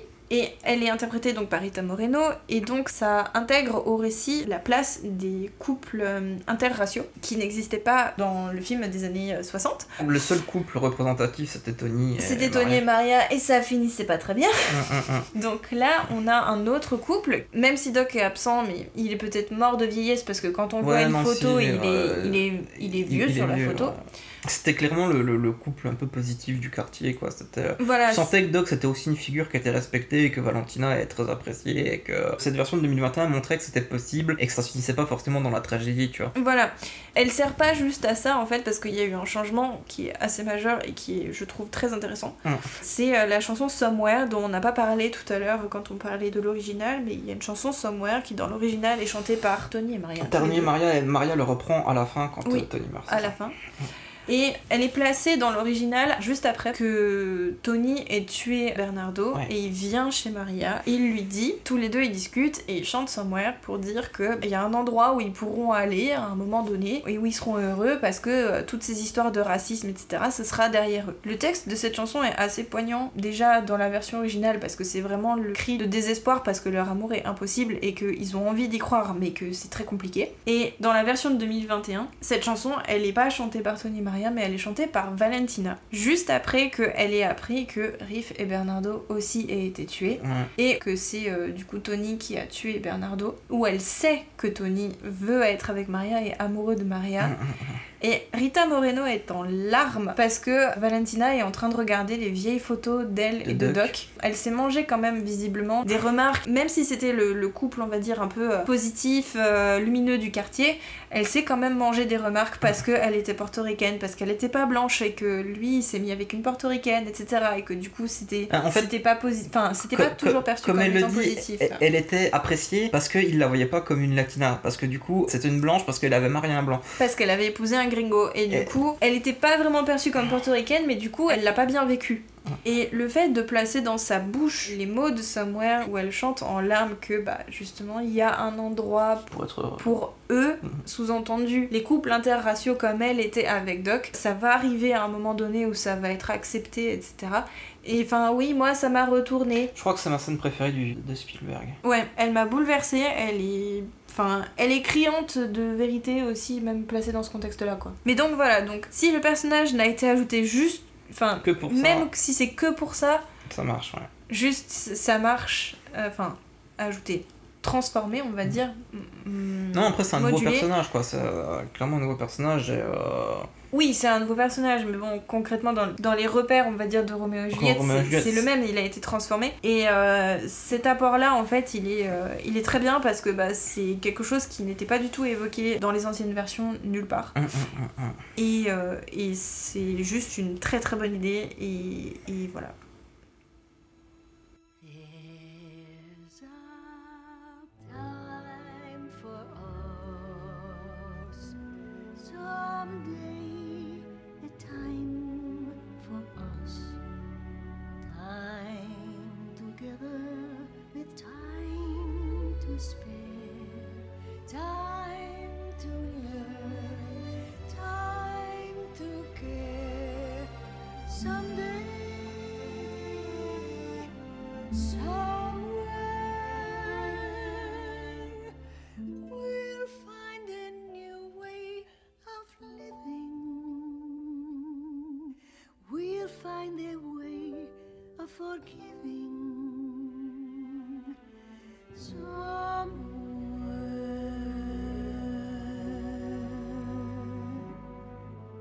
Après, oui, comme on a dit, du coup, le casting euh, est exclusivement portoricain euh, pour euh, le côté des Sharks. Et ça se ressent, enfin, ça se ressent, non, c'est fait exprès. Dans l'original, il y avait quelques mots de temps en temps, par-ci par-là, qui étaient prononcés en espagnol. Là, on a de l'espagnol un peu plus prononcé.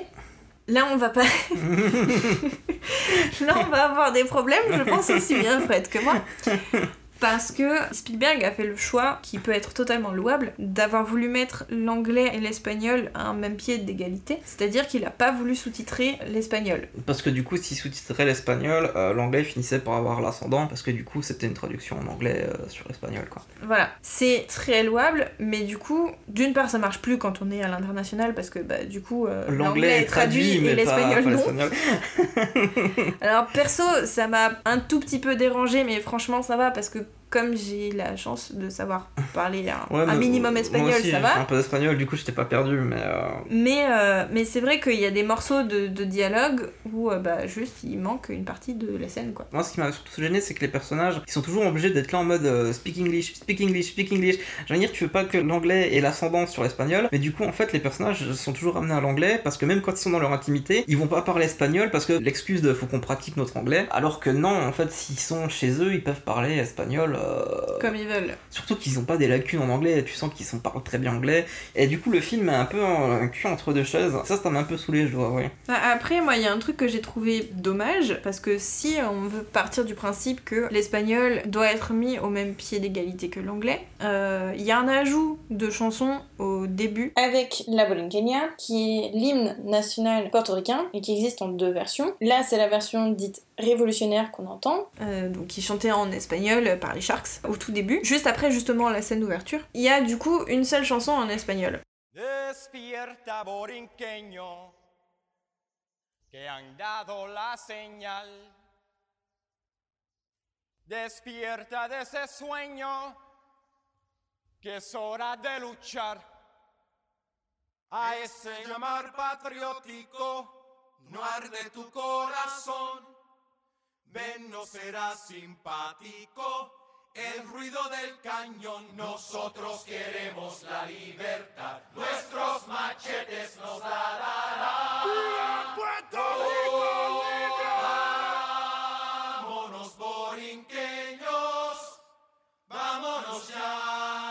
Et en faisant des recherches, j'ai découvert que pour une version de 2009, un certain Lin-Manuel Miranda, encore lui, parce que ce monsieur ne dort jamais, avait traduit quelques chansons, et parfois quelques lignes de chansons, si j'ai bien vu, de l'anglais vers l'espagnol. Il n'avait pas choisi n'importe lesquelles à traduire, il avait choisi de traduire I Feel Pretty, qui est chanté uniquement par Maria et ses collègues de travail dans n'importe quelle version, qui devient donc Me Siento Hermosa, et il avait traduit aussi A Boy Like That, qui devient Un Hombre Así.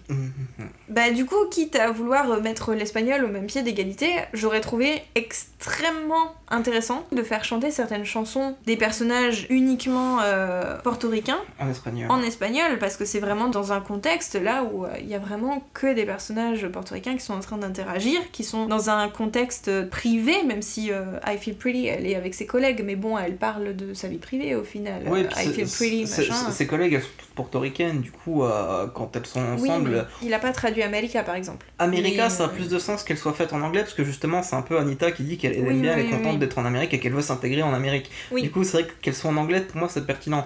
Mais c'est vrai que I Feel Pretty et A Boy Like That, qu'elles soient en espagnol, ça serait encore plus pertinent en fait. Bah oui, c'est ça, et c'est là où j'ai un peu un problème avec l'envie d'être plus proche de l'œuvre originale de Broadway. C'est que là, du coup, vu le parti pris qui a été choisi de euh, vouloir représenter un truc euh, plus proche, on va dire, de la réalité, là, je trouve que c'est une occasion manquée d'avoir vraiment été au bout du concept, ça aurait reflété plus la réalité parce que bah oui, dans un contexte comme ça, bah je doute qu'elles parlent en, anglais euh, entre elles quoi. D'autant en plus que euh, Anita et Maria, elles échangent en espagnol aussi parfois et qu'à ce moment-là justement Anita, elle est tellement dans le mal, elle a juste pas envie de parler en anglais. Ça me paraît très logique que du coup elle chante en espagnol, d'autant qu'elle lui parle en espagnol où elle lui dit euh, que elle supportera pas si Tony doit rester ici parce que euh, voilà et que Maria bah elle a beau l'aimer aussi elle bah il faudra qu'elle parte avec lui parce qu'elle supportera pas de voir la présence de Tony qui a tué Bernardo, c'est pas possible. Donc euh, je trouve vraiment dommage de pas avoir poussé le concept plus loin et que peu importe d'être plus proche de Broadway en fait.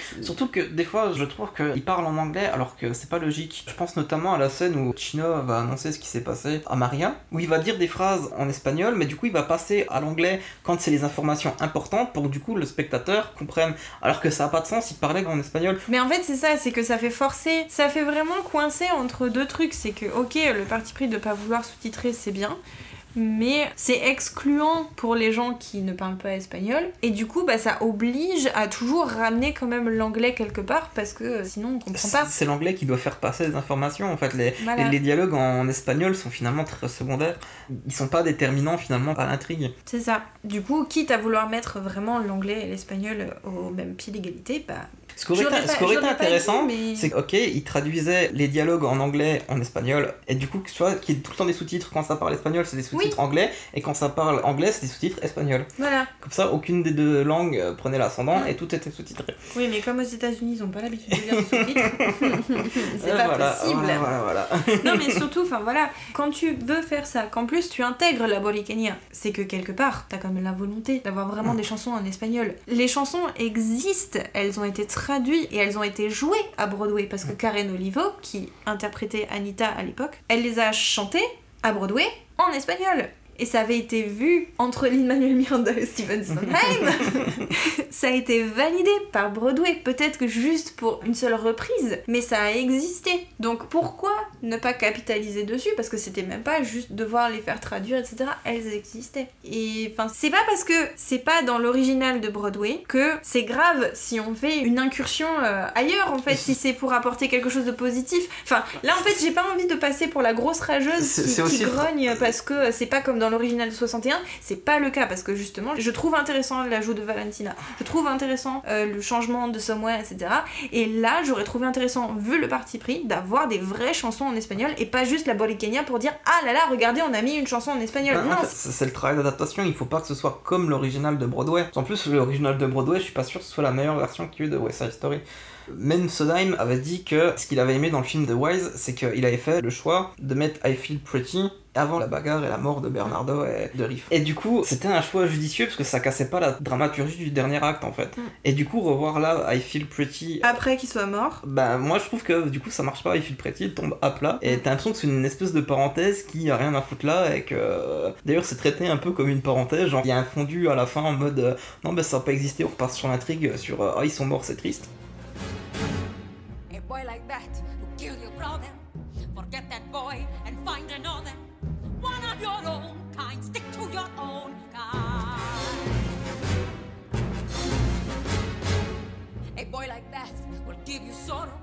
You'll meet another boy tomorrow. One of your own kind. Stick to your own kind. A boy who kills cannot laugh.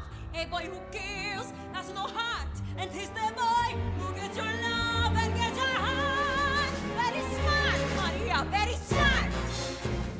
Puis en plus, euh, ce que je disais tout à l'heure avec l'utilisation des couleurs sur euh, Maria dans l'original où on a du vert derrière Tony quand il est en train de chanter Maria euh, Ouais, ouais. partout, il n'y a pas du vert que là.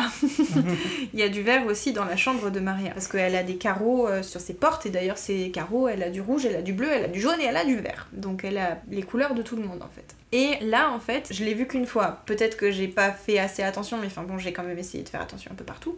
J'ai pas vu énormément de vert. Et j'en ai vu justement dans I Feel Pretty, où elle avait une espèce d'écharpe ou un châle vert euh, autour des épaules ou autour du cou. Et justement, en fait, là, l'utilisation du vert ne marche plus. Parce que, ben, l'espoir, il est mort. C'est trop tard. Le vert, il fallait l'utiliser avant. Là, c'est fini. Le destin, il est joué. C'est pareil, c'est comme. euh, Il jouait euh, Wise aussi sur les barreaux, etc. Des cages d'escalier et les Mhm. barreaux du lit de Maria. Aussi, du coup, ce que je disais tout à l'heure, ce qui ressemblait à une espèce de grand barreau derrière quand euh, Tony est, est devant le truc éclairé en vert. Avant, justement, quand il chante Maria dans l'original, il est devant les barreaux. Donc l'original nous fait comprendre en fait que là, oui, c'est vraiment un signe d'espoir. Il est devant les barreaux, donc ça veut dire que peut-être il peut réussir à les faire sortir de leur carcan et les faire sortir de leur petite guerre entre eux. Ensuite, il y a euh, Tonight qui est aussi repris là, il y a la même idée. Cette fois, c'est les cages d'escalier qui font des cadres ou qui les mettent derrière des barreaux. Et là, en gros, l'idée c'est que maintenant, ok, ils se sont vus ensemble, ils ont commencé à faire leur couple. Là, maintenant, ça y est, leur destin, il est scellé. Il est dans un cadre. Maintenant, ils peuvent plus en réchapper. Et ensuite, une fois que Tony a tué Bernardo, qui vient voir Maria, on les voit tous les deux derrière les barreaux du lit de Maria. Et là, ça fait les barreaux d'une prison. Ils sont prisonniers de leur destin. Le destin a décidé, c'est trop tard. Maintenant, ça sera une tragédie et c'est fini. Ils ne peuvent plus rien faire d'autre. Là, en fait, toute cette progression-là, avec l'espoir et puis euh, le destin, etc., qui est bien mis en scène par euh, Wise, là, chez Spielberg, il y a des idées, il y a des trucs qui sont réutilisés, mais en tout cas, au moins pour la symbolique de l'espoir avec le verre, ça tombe à plat parce que c'est trop tard. Et c'est dommage. C'était un truc vraiment très intéressant de l'original et qu'il aurait pu en plus reprendre et refaire d'une autre manière, j'en suis sûre. Alors est-ce que après le verre il était symbolisé quand ils vont au musée euh, parce qu'il y a un plan au-dessus et on voit qu'il y a des arbres verts au milieu Ouais, ouais. Mais bon ça fait un petit peu euh, léger quoi si c'est juste ça et l'écharpe. euh. Vu qu'en plus il y a plus de décors, il y a plus de trucs, je pense qu'il y avait plus d'opportunités de faire ça. Il y a bien les murs de l'appartement ils sont vaguement vert très pâle mais c'est tout quoi. La chambre de Maria elle est même pas vert très pâle, elle est rose ou blanche, je sais plus. En tout cas elle est pas verte, ça c'est Ouais, sûr. ouais. Non, je suis pas sûr que ce soit rose, c'est peut-être plus bleu blanc, t'as raison. Ou c'est jaune peut-être. C'est une chambre de princesse Disney. Alors, Fred, dis-nous ta théorie. Vas-y, lâche-toi. Non, je vais quand même pas être agressif tout de suite. Euh, non. Non, mais voilà, I Feel Pretty, elle pose des problèmes parce que, ouais, vraiment, je trouve qu'elle est pas bien placée là où elle est. Déjà qu'elle représente pas énormément d'enjeux à la base, mais là, du coup, elle en représente encore moins et elle, elle tombe vraiment à plat. Et euh, oui, enfin, c'est une occasion manquée d'avoir vraiment mis l'espagnol au même pied d'égalité que l'anglais, quoi. I feel pretty, oh so pretty. I feel pretty and witty and bright, and I pity any girl who isn't me tonight. I feel charming, oh so charming. It's alarming how charming I feel, and so pretty that I hardly can believe I'm real. See that pretty girl in that mirror there? Who can that attractive girl be? Such a pretty face, such a pretty dress, such a pretty smile, such a pretty me. En parlant là des changements qu'il y a eu dans la version de Wise sur les chansons, j'avais pas précisé que j'avais beaucoup aimé aussi le fait qu'il avait changé de place euh, cool et qu'il Oui. l'avait mis à, à- à la fin quand les Jets euh, sont un peu en panique, en paranoïa et du coup qu'ils essayent de euh, caler leur version en mode on va échapper à la police, faut rester cool, faut pas paniquer et tout va bien se passer, tu vois. Mm. Qui du coup euh, est vraiment une conséquence directe de la mort de Bernardo et de Riff. Et ça c'est bon là, c'est juste une petite parenthèse pour dire que c'était aussi C'était un changement qui avait été fait. euh, qui avait du sens et qui était intéressant je trouve dans la version euh, de 61. Et qui là est remise à sa place d'origine. euh, Mais qui n'a pas le- Qui est pas interprétée de la même manière que ce que c'était euh, sur la pièce de Broadway, c'est Riff qui l'interprète seul auprès des Jets pour euh, leur dire. Ah. C'est quand il va y avoir la avant, réunion avec les- voilà, les- avant le conseil de guerre, Mhm. calmez-vous, faut la jouer cool. Et là, le sens est différent parce que elle est interprétée par Tony et Riff qui sont en train de se fighter parce que il y a un flingue dans l'histoire et Tony a dit à Maria qu'il essaierait d'arrêter la baston et donc il va voir Riff pour essayer de lui dire mais fais pas le con et n'y va pas s'il te plaît. Et euh, Riff est borné et au début Tony lui dit cool cool parce que bah du coup euh, utilise ta tête et puis après ça s'inverse et Riff lui dit euh, cool cool de toute façon enfin c'est moi que je vais gagner quoi Enfin, voilà. Mais euh, après, cette scène, elle marche bien aussi sur le fait qu'il y a une rupture dans la relation entre Riff et, et Tony, où tu sens que là, il y a de la tension, et qu'ils commencent un petit peu euh, à être l'un contre l'autre. Encore, celle-là, j'ai bien aimé euh, la, la manière dont ils réadaptent euh, Cool. Oui. Même si après, c'est vrai que moi, ce qui m'a surtout dérangé, c'est l'histoire du flingue en fait. Mais Euh, moi aussi. le, le film en face des Kiev autour de- du flingue. Disons qu'elle est bien parce que il y a tout cette espèce de. Il y a un enjeu dramatique entre Riff et Tony, quoi. Voilà, mais tout ce qui est fait après autour du pistolet, ça m'a agacé très profondément parce que c'est juste pour expliquer comment Chino s'est procuré le pistolet au final. Mm. Ils auraient pas eu de pistolet, mais ça aurait été juste un couteau à la place et qu'ils étaient en train de se fighter tous les deux, Tony et Riff, pour euh, que Riff n'emmène pas le couteau, ça aurait été exactement la même chose. C'est un pistolet juste parce que il faut expliquer que Chino s'est procuré un pistolet, alors que allô, on est aux États-Unis. Et surtout que le film montre bien que euh, si tu veux te procurer un flingue, c'est pas difficile. Ouais. En fait, le film essaye, et c'est- un des gros problèmes que j'ai avec la version de Spielberg, c'est qu'il essaye de rendre crédible et euh, de prendre un peu plus de temps pour euh, contextualiser des événements dont ils n'y avaient pas besoin en fait. C'est ni que la subtilité, le spectateur va être trop con s'il comprend pas comment on introduit le pistolet, du coup je vais introduire le pistolet. Et c'est souvent des trucs comme ça dans les ajouts de Spielberg qui m'ont un petit peu agacé. Bah, en plus, il n'y a pas que ça, parce qu'il y a cet ajout-là qui en est très symptomatique, mais il y a des lignes de dialogue qui sont juste là pour expliquer des trucs. Ah mais c'est des dialogues d'exposition. Mais c'est expliqué déjà par les chansons en fait. Et Mm. ils expliquent ces choses-là bien avant certaines chansons. Et du coup, la chanson elle tombe à plat parce que ben du coup, ça a déjà été évoqué avant. Par exemple, tout ce qu'il y a autour de Riff, que Riff il a pas une vie facile, que euh, il est en foyer. C'est dit dès le début quasiment, je crois. Alors que G Officer Krupke, elle arrive mais tellement plus tard. Et du coup, on se dit oui, mais enfin, elle explique peut-être un petit peu d'autres choses dessus, mais qu'est-ce que c'était l'intérêt d'expliquer que Riff il a pas eu une vie facile et machin et si et là, si euh, de toute façon en fait tous les Jets sont pareils Vraiment, je perçois pas l'intérêt de cet ajout là. Il y a- Tu parles de la scène où euh, il est dans le métro avec Maria et Oui. que du coup euh, ils se prennent la tête à savoir qui c'est qui Mm. subit le plus d'inégalités. Ouais, non, c'est ça, cette scène c'était une catastrophe. Comment enfoncer des portes ouvertes? Genre, genre j'avais envie de dire, ils sont en train de faire un concours de qui c'est qui est le plus oppressé quoi. Je- je- C'est ça.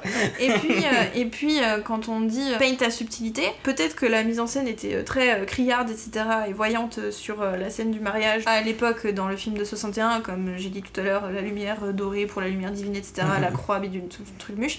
Mais au moins, c'était pas fait dans une église. Et je suis désolée, mais je l'ai vu arriver des lustres juste quand j'ai vu apparaître le plan vu du dessus du décor. Et ce qui m'a encore plus fait arracher mes ongles sur le bras du fauteuil du cinéma, c'est la phrase de Maria qui dit Ah, on dirait une église Paye ta subtilité, s'il te plaît Surtout qu'en plus, par la suite, il y a même pas besoin en plus qu'elle dise cette phrase, puisque après, il se retrouve dans une pièce où c'est juste une espèce de chapelle. Il y a une vraie croix catholique. Et il y a des vitraux. On ne peut pas faire plus explicite que ça. Et si jamais on me dit oui, mais sur les vitraux, il y a toutes les couleurs, euh, machin, nan, nan. Oui, c'est des vitraux, quoi. Enfin, il n'a pas révolutionné la Terre, là. Il est juste rentré dans une église. Les églises sont toutes comme ça. Ouais, clairement, la subtilité s'est torche avec. Et, et fait- ouais, les dialogues d'exposition, moi je pense vraiment à cette introduction de Chino qui se tourne vers Bernardo, genre la première scène entre Chino et Bernardo, que du coup il explique pourquoi il veut pas rejoindre euh, les chartes, mais en même temps qu'il justifie son amitié avec Bernardo en mode non, mais t'es pas que mon ami, t'es plus que ça, t'es comme mon frère et tout. J'en dire, mais vous vous connaissez depuis des années, t'as pas besoin de lui dire ça, genre c'est vraiment pour le spectateur pour dire euh, voilà, c'est là où ils se placent l'un envers l'autre. C'est ça, en fait, le truc qui est terrible, c'est que là, c'est fait pour essayer de rapprocher les personnages, Là, parce que, déjà, soi-disant, on serait trop con pour comprendre, alors que du coup, ça fait très forcé, en fait, C'est surtout pour donner de l'épaisseur à Chino pour qu'il ait un arc narratif où tu vas le voir évoluer. Ah, Il y en avait pas besoin en fait. Surtout pour faire de, Chino une espèce de geek. Genre, je me suis dit, c'est un méchant Marvel, c'est euh, Guy Pearce dans, dans Iron Man 3. Genre, euh, c'est le mec tout pas beau avec ses lunettes au début mal coiffé, et puis euh, d'un coup il devient méchant, du coup euh, il a plus de problème de vue. il enlève ses lunettes, c'est c'est bon, je, je vois. je vais aller tirer sur Tony.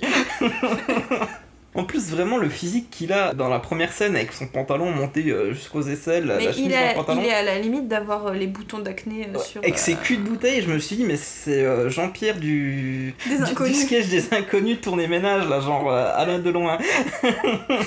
c'est Didier Bourdon, quoi. Je, je fais arrêter. Alors qu'il était pas tourné en ridicule. En plus, Maria, elle se fout clairement de sa gueule. Il est un peu vraiment là pour être un peu en ridicule, genre c'est le personnage gauche.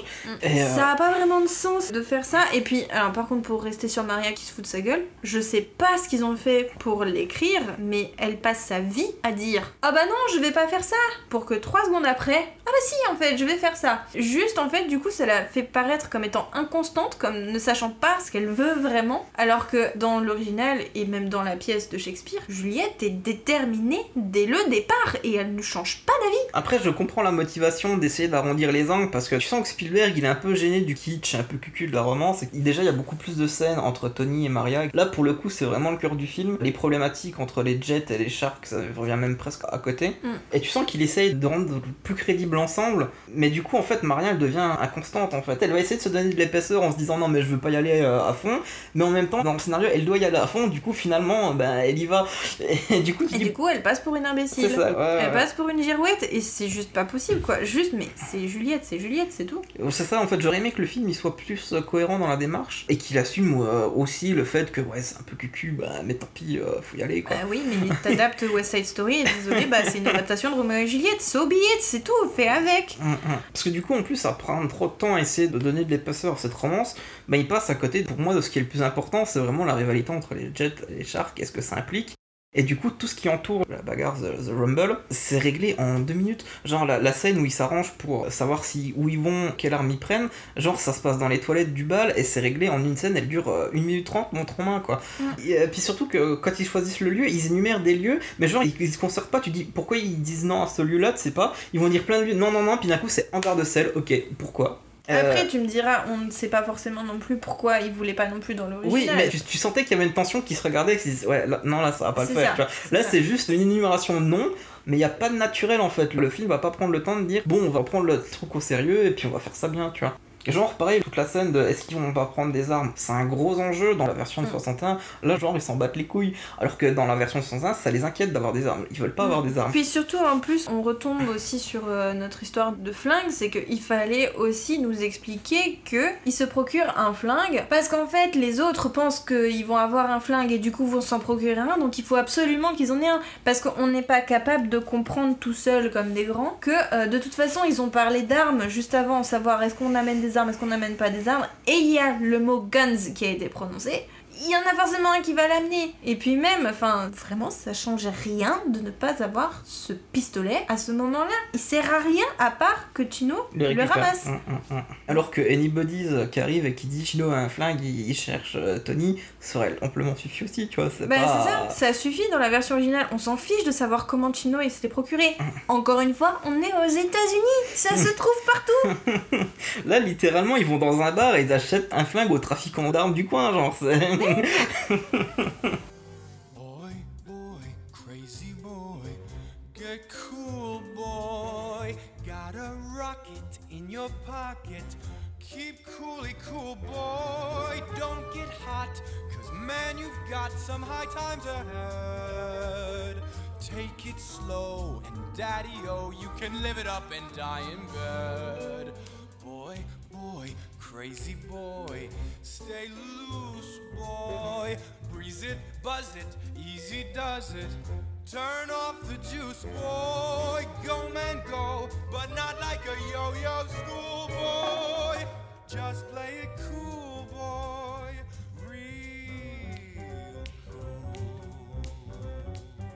Mais du coup, c'est aussi un des problèmes que j'ai avec le Spielberg, c'est la manière dont finalement il va représenter la violence. Même s'il la représente de manière plus brutale et réaliste, parce que du coup il se bagarre vraiment, il se donne vraiment des coups, elle est plus crue, mais je trouve que du coup elle est très suresthétisée, elle a beaucoup moins d'impact en fait. Dans la version de 61, il y a une peur en fait de la violence. Ils, veulent se battre, mais ils veulent pas que ça aille trop loin non plus. Là t'as l'impression que justement ils veulent qu'il y ait des morts, genre euh, ils s'en battent les couilles, ils y vont avec les battes, avec les chaînes, genre euh, ça va saigner, tu vois.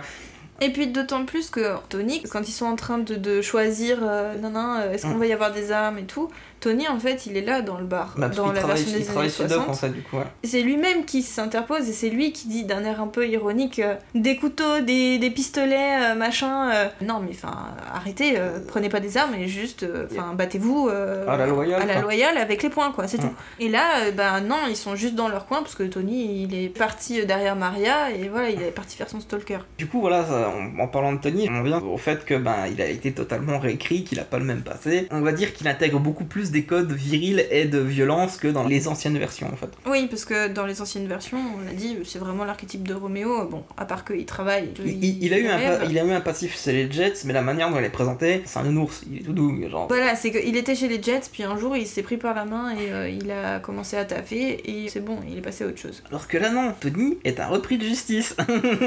Monsieur était en prison pendant un an et du coup il s'est dit examen de conscience, je vais sortir de prison, j'arrête la violence, je me range des jets parce que j'ai ma période de probation. En plus c'est vrai qu'il le sort souvent en mode euh, si j'étais pas en probation, euh, bien sûr que j'irais casser des têtes. non c'est pas dit comme ça mais... euh, Non, mais enfin concrètement, en fait, c'est pas vraiment venu de lui-même, c'est que il a failli tuer quelqu'un, il est allé en prison, après qu'il soit sorti, on lui a dit T'as une période de probation, tu tiens à carreau, sinon tu retournes en tôle. Du coup, ça vient pas vraiment de lui, de s'être dit Tiens, je vais quand même grandir et puis je vais me trouver un taf. Ça lui a été imposé. Donc concrètement, s'il avait pas eu ça, il serait retourné avec euh, Riff faire ses conneries là. Et euh, il réussit sa période de probation parce que c'est Valentina qui a bien voulu lui donner euh, Un taf Mm, en mm, fait. mm. Juste parce que ça a été la bonne âme qui a bien voulu lui tendre la main alors que il a failli tuer quelqu'un. C'est pour ça qu'aussi le personnage de Valentina il est intéressant. C'est que elle est vraiment solaire quoi. Mais du coup, là, Tony, il est vraiment présenté un peu comme le cliché du bad boy euh, au grand cœur. Genre, il essaye de bien faire, mais en même temps, faut que ça reste le héros viril qui va quand même avoir sa scène de combat contre Bernardo. Et je me suis dit, mais c'est tellement hors caractère en fait. Voir cette version-là de Tony, même si après je peux comprendre qu'il faut des changements, ça sort tellement de nulle part. Et en plus, ça dédramatise tellement la bataille en fait qui se passe entre les Sharks et les Jets. Parce que dans la version d'origine, c'est Tony qui se fait tenir par euh, plusieurs personnes. Griff, il panique, il sort un couteau. Alors que là, ben, techniquement, Tony, il gagne contre Bernardo, il lui met une branlée et du coup, il commence à lui taper quand il est au sol et que ça le rappelle la fois où il a failli tuer euh, le jeune euh, pour lequel il était en prison. Donc, euh, il est choqué Il de sa violence, il s'arrête, il s'en va. Et là, du coup, c'est Bernardo qui se relève et qui l'attaque par derrière. Du coup, c'est Bernardo qui passe pour un gros salaud en fait.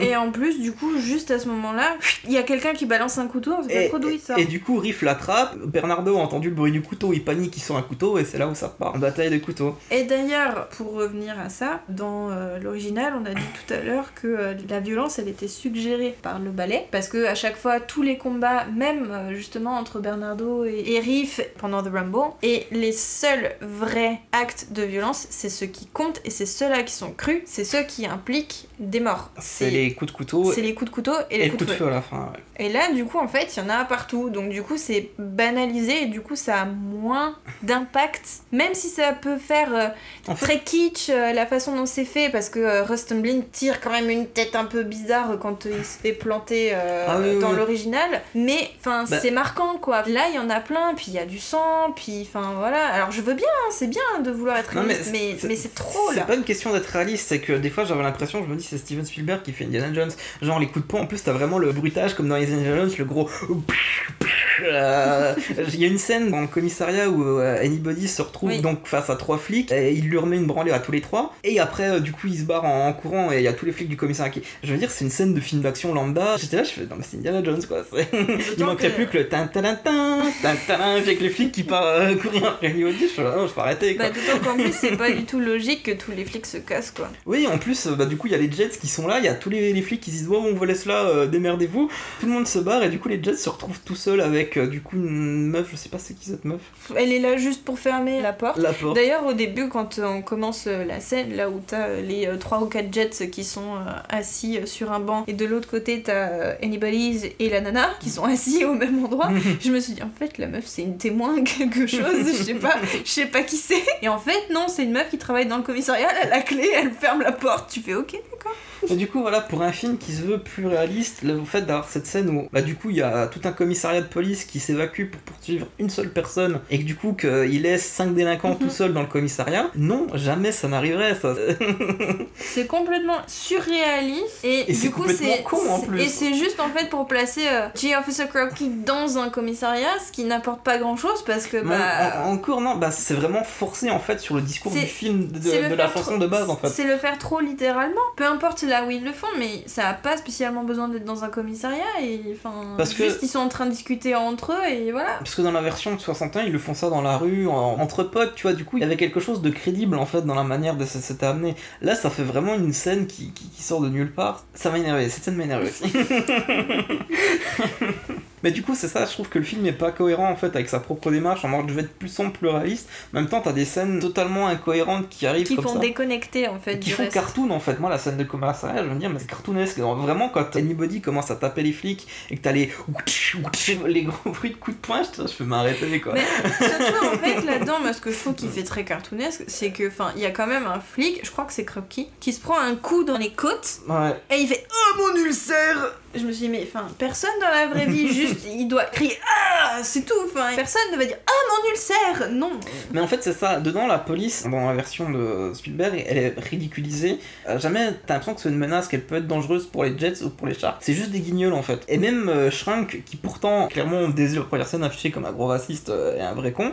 Mais en fait, il les manipule pas comme il les manipule dans les autres versions en fait. T'as l'impression que les flics sont déconnectés, c'est juste là pour être les guignols de service et basta quoi. Mm. Alors qu'il y avait vraiment un discours sur la police et sur la manière dont ils accentuent finalement le rejet social. Et du coup, voilà que la police c'est un peu d'oppresseur en fait sur les Jets et les Sharks. Et là, à part la première scène où Shrunk leur met un coup de pression, jamais t'as l'impression que les flics c'est une menace pour eux ou qu'ils se mettent vraiment de leurs affaires, tu vois. Non parce que quand ils sont au bal, il y a les flics qui sont là. Et euh, enfin. Ils sont suffisamment bêtes, aussi bien les Et- Jets que les Sharks, pour se taper dessus alors que les flics sont à 10 mètres d'eux. Je, je comprends pas en fait. Enfin, les personnages sont vraiment tous rendus plus bêtes que ce qu'ils sont réellement. Je suis désolée, hein, mais euh, les Montaigu et les Capulet, dans la pièce aussi, ils sont pas aussi bêtes que ça. Il y a euh, les jeunes fougueux qui veulent se taper, euh, machin, tout ça. Mais par exemple, quand le prince est là, chacun reste dans son coin et dit non, le prince est là, euh, chut, On fait pas les mains quoi. c'est ça, et enfin, le prince en plus représente vraiment l'autorité dans la pièce. Il est craint par les deux familles parce qu'ils savent très bien que bah, lui, en gros, il a droit de vie ou de mort sur eux parce que c'est c'est- c'est sujet. Et dans le film de 61, c'est la même chose. Ils sont intelligents, ils savent très bien que les flics, ils vont avoir des problèmes si jamais ils foutent le bordel parce que les flics sont juste à côté et que bah là, du coup, ils pourront pas dire ah non, c'est pas moi, machin. Et en plus, Bernardo, il est capable de dire à la face des flics que même si c'est les portoricains qui les appellent parce qu'ils ont un problème avec quelqu'un d'autre, c'est quand même les portoricains qui se font embarquer. Qu'est-ce qu'ils font à aller foutre le bordel et à commencer à frapper les autres alors que les flics sont à 3 mètres d'eux Mais en fait, surtout que dans la scène du bal, la rivalité euh, entre Bernardo et Riff était amenée de manière, on va dire, plus subtile. Ils jouaient pas sur l'agressivité en fait, c'était un autre rapport de force, alors que là, ils sont juste tout le temps agressifs et que t'as l'impression que la seule manière que le film sait comment les faire exprimer cette euh, rivalité, c'est par on va se taper. Javi,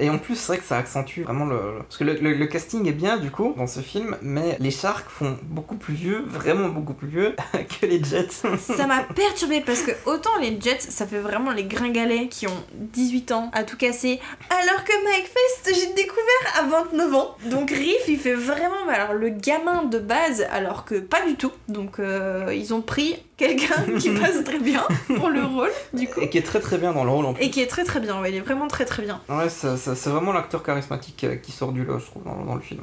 Et euh, Bernardo et globalement tous les Sharks, à part Maria, ils ont l'air clairement d'être plus âgés et le bal, c'est un bal qui a lieu dans un contexte scolaire, visiblement, parce que déjà ça se passe dans le gymnase, mais d'autre part aussi, je crois que le gars qui anime le bal, C'est le directeur du lycée, non, à ce moment-là je sais pas qui c'est, mais en tout cas, il y a un moment où il dit, euh, certes qu'ils sont là pour faire des cobayes pour une expérience sociale, mais il y a un moment, je crois, il emploie le mot scolaire. Ouais. Et du coup, je me suis dit, mais du coup, si c'est un truc scolaire, qu'est-ce qu'ils viennent faire ici, les. Sharks? Parce qu'ils ont pas du tout l'air d'être des. euh, Euh, non, ils sont pas à l'école. Non, non, non, pas du tout. Et Maria, du coup, je comprends pas pourquoi elle est là, puisque elle est arrivée visiblement il y a pas très longtemps et elle connaît pas grand monde à part euh, Chino euh, et Anita et euh, Bernardo. Donc, juste, qu'est-ce que ça coûté de dire qu'en fait, juste c'était un bal du quartier et basta.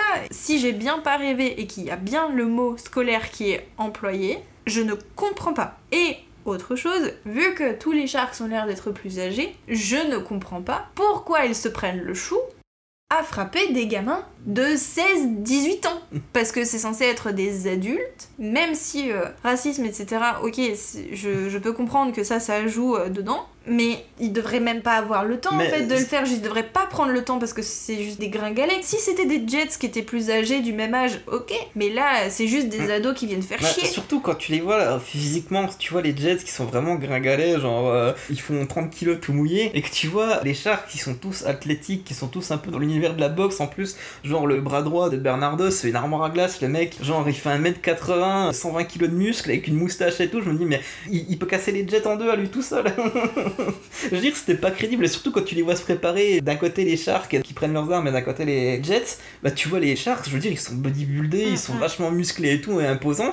à côté, t'as les Jets qui sont euh, tout fins, qui ressemblent à rien. Je, je les On pauvres. dirait des salsifis. je veux dire, les pauvres, ils vont se faire massacrer. Et vraiment, ouais, le- là, tu vois vraiment, tu dis, mais pourquoi c'est des mecs de 30 ans qui tapent sur des gosses de 17 ans? Qu'est-ce qui se passe?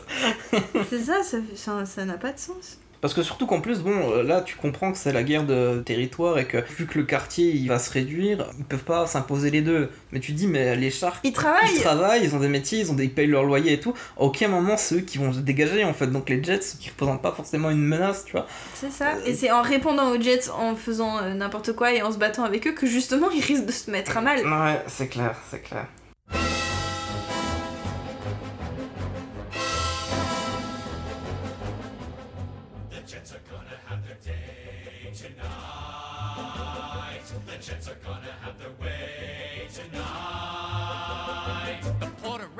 Grumble, fair fight, but when they start a rumble, we'll rumble them right.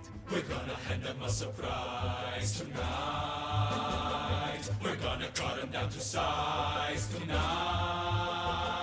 We said, okay, no rumpus, no tricks, but just in case they jump us, we're ready to mix tonight. Et d'ailleurs, en parlant de travail, même si c'était pas forcément développé dans la version de 61, le fait qu'elle travaillait du coup dans, dans le Dans le textile. magasin de robes de mariée, ouais, Et du dans coup, le qu'elle textile. qu'elle faisait euh, plutôt de la couture Ouais, ou qu'elle tenait, qu'elle la, la boutique. Bon, Anita, c'était vraiment montré que c'était une couturière, Mm. mais du coup, Maria, elle tenait la boutique. Et là, du coup, en fait, le film, je trouve qu'il de Spielberg, il retourne en arrière parce que du coup, Maria et ses potes, ça fait vraiment le cliché des femmes de ménage euh, portoricaines. Mm. Alors qu'à la fin des années 50, c'est quelque chose qui était très répandu. Euh, la communauté portoricaine, il y a eu vraiment une expansion dans le textile. Et du coup, revenir à une vision de euh, non, bah en fait, Elles font le ménage. elles font juste le ménage. En termes de représentation, non, c'est le, le gros cliché de base, quoi. Et du coup, j'ai trouvé finalement le film moins moderne, plus cliché que ce que avait été fait en, en 61, tu vois. Après, pour rester euh, sur les femmes, on a euh, Anita qui est toujours aussi euh, affirmée et euh, la scène de son agression, de son viol est plus explicite. Mais il y a quelques changements dessus, notamment avec le personnage de Anybody's dont on n'a pas parlé en détail encore pour l'instant, mais dans la version originale c'était une fille qui avait un peu un look de, Garçon de garçon manqué, voilà. Ici, elle a été remaniée pour être un personnage transgenre qui s'identifie au masculin et il n'arrive pas à se faire accepter par les autres Jets parce qu'il est transgenre et que du coup il le met genre en permanence.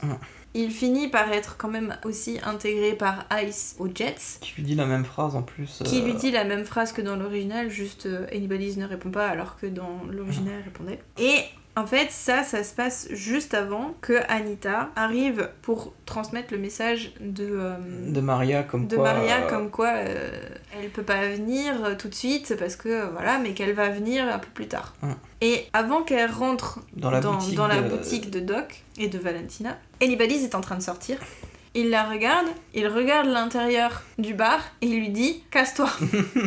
Mais, pas un casse-toi méchant, casse- agressif. Mais pas casse-toi, casse-toi sale portoricaine, euh, machin, euh, dégage, on veut pas de toi ici. Non, ça- c'est casse-toi. À l'intérieur, ça pue. Anybody's la prépare. Anita rentre et à l'intérieur, il y a les copines des Jets. Donc Graziella. Il y a et- Graziella. Graziella, Et je sais pas le nom de l'autre. Et l'autre, je crois qu'elle est pas nommée. Dans l'original, celle qui traîne tout le temps avec Graziella, c'est Velma. Donc on va partir du principe que c'est Velma aussi. même si je suis pas sûre du tout. Et donc Graziella, elle est triste parce que euh, Riff est mort et que c'était son mec. Mais au tout début, on a voulu rapprocher un peu plus Tony de ce qu'était Roméo. Parce que on lui a collé donc une ex qui est Graziella. Et Graziella, du coup, you ça, cet ajout-là, qui euh, servait euh, plus ou moins euh, juste à créer un truc entre Riff et Tony qui, Ouais, ouais. Mais en, le- qui le- tombe à plat. en plus, c'est vrai que le dialogue dans cette scène-là sort de nulle part. Genre, on s'en fout qu'elle était en relation avec Tony avant, tu vois. En fait, c'est parce que Riff il se dit que Tony il veut plus être parmi les Jets parce que il lui a piqué son ex quoi, alors que ça n'a pas de rapport. Ça pouvait pas juste être une phrase dite comme ça. Il fallait que derrière ça soit réutilisé pour rien parce que cette réplique ne sert à rien pour que Graziella quand elle est ultra triste puisse dire mais euh, j'ai envie de lui parler naïf que tu es. Tu penses que c'est Riff Mais en fait non, c'est Tony. Et elle dit mais avant il s'en souciait de moi. Oui, mais qu'en fait, oui il mais y a un des Jets qui lui dit non, mais il veut pas te parler, t'es pas dans ses problèmes. et alors, peut-être qu'il peut continuer à s'inquiéter pour toi, c'est pas le problème. Mais là, il a des problèmes d'une part plus importants et d'autre part, il est passé à autre chose. Il s'en fiche de toi. Mm. Il veut être avec Maria et son problème à lui, c'est pouvoir trouver de la thune pour pouvoir se casser avec Maria pour pouvoir être tranquille. Je, je sais pas ce qu'elle voulait lui dire parce que techniquement, si elle voulait savoir comment ça s'était passé, les autres euh, Jets étaient témoins de la scène. Non, mais c'est juste parce que euh, c'est son ex et que du coup, euh, c'est une relation intime qu'elle a avec lui quelque part. Et que si ça se trouve, il continue à parler. Parce que Tony, il est gentil aussi avec euh, Anybody's. Il communique quasiment jamais avec Anybody's. Sauf que quand il arrive au bal, Anybody's est là. Techniquement, oui, il est gentil avec lui, mais le truc, c'est qu'on on nous le dit, on voit que Anybody a beaucoup de respect pour lui, mais à aucun moment il y a vraiment une scène où Mansell et Gord va ne serait-ce que regarder euh, Anybody's ou on va échanger plus de deux phrases avec. Oui, J'ai envie de dire pourquoi vous essayez en fait de créer une relation entre les deux alors que c'est jamais montré, ça sert strictement à rien en fait. C'est juste pour montrer à Tony en fait il est gentil, il a bon cœur. Oui, c'est ça. fait. Et Ice, quand même, est pas aussi euh, con, on va dire, que les autres parce qu'il accepte euh, Anybody's parmi les Jets. Mais bon, après, il se comporte quand même comme un gros sac à merde avec Anita. euh, Mm, et Voilà, ils sont à deux doigts de, de la violer. Mais surtout qu'en plus, c'est vrai qu'il y a la scène un peu en mode enfin il l'accepte et il arrête de, de mégenrer euh, Anybody's. Anybody's. Mais en même temps, tu te dis, bah il y a un côté un petit peu positif, tu sais, genre sur cette scène en plus, il y a vraiment un gros zoom sur les personnages Mm. où tu te dis, bah, bah tiens, ils les montrent de manière positive, mais tu te dis, mais dans deux minutes ils vont tenter de violer Anita. Du coup, faut savoir en fait, tu veux te positionner au film. Les Jets, c'est des salauds, c'en est pas. Après, là, il a peut-être envie de ne pas être binaire, justement, contrairement à ce qu'il était avant avec euh, les Sharks, les Jets, machin. Est-ce que là, du coup, il essaye de montrer que les Jets sont pas non plus complètement pourris Mais, mais, c'est fait de manière très binaire en même temps. hein, je veux Bah c'est ça, et puis, et puis en fait c'est fait, mais vraiment littéralement 3 minutes avant qu'ils essayent de la violer. Donc en fait c'est pas comme si c'était deux scènes vraiment séparées. Mm, mm. Ça a pas le même impact si c'est deux scènes séparées. Et là comme ça s'enchaîne, Et- ça tombe à plat. Ouais. Puis en plus il y a les filles qui sont présentes, elles sont pas Ah, c'est là. ça, c'est là où je voulais en venir aussi. ouais. elles sont pas là dans la version originale. Enfin, les filles, on les revoit, mais euh, pour cool, justement, dans la version originale. Parce que euh, sont mal et elles ont besoin d'être avec eux, quoi. Mais là, dans cette version-là, les filles sont là, parce que, pareil, elles ont besoin d'être avec les garçons. Mais euh, quand Anita arrive, tout de suite, elles sont agressives comme les garçons avec elle. Ah, parce Et euh, au moment où Anita- ça dégénère, Anita dit- là, euh, Ah, là, elles retournent leur veste. Et les garçons les dégagent dehors. C'est fait pour montrer la sororité, etc.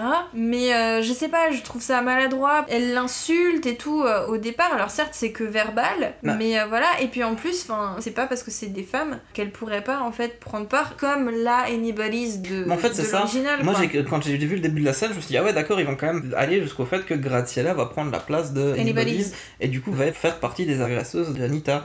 Euh, surtout qu'en plus, c'est elle qui est la plus agressive, qui va la voir, dire non mais tu parles pas espagnol ici ou je sais pas trop quoi.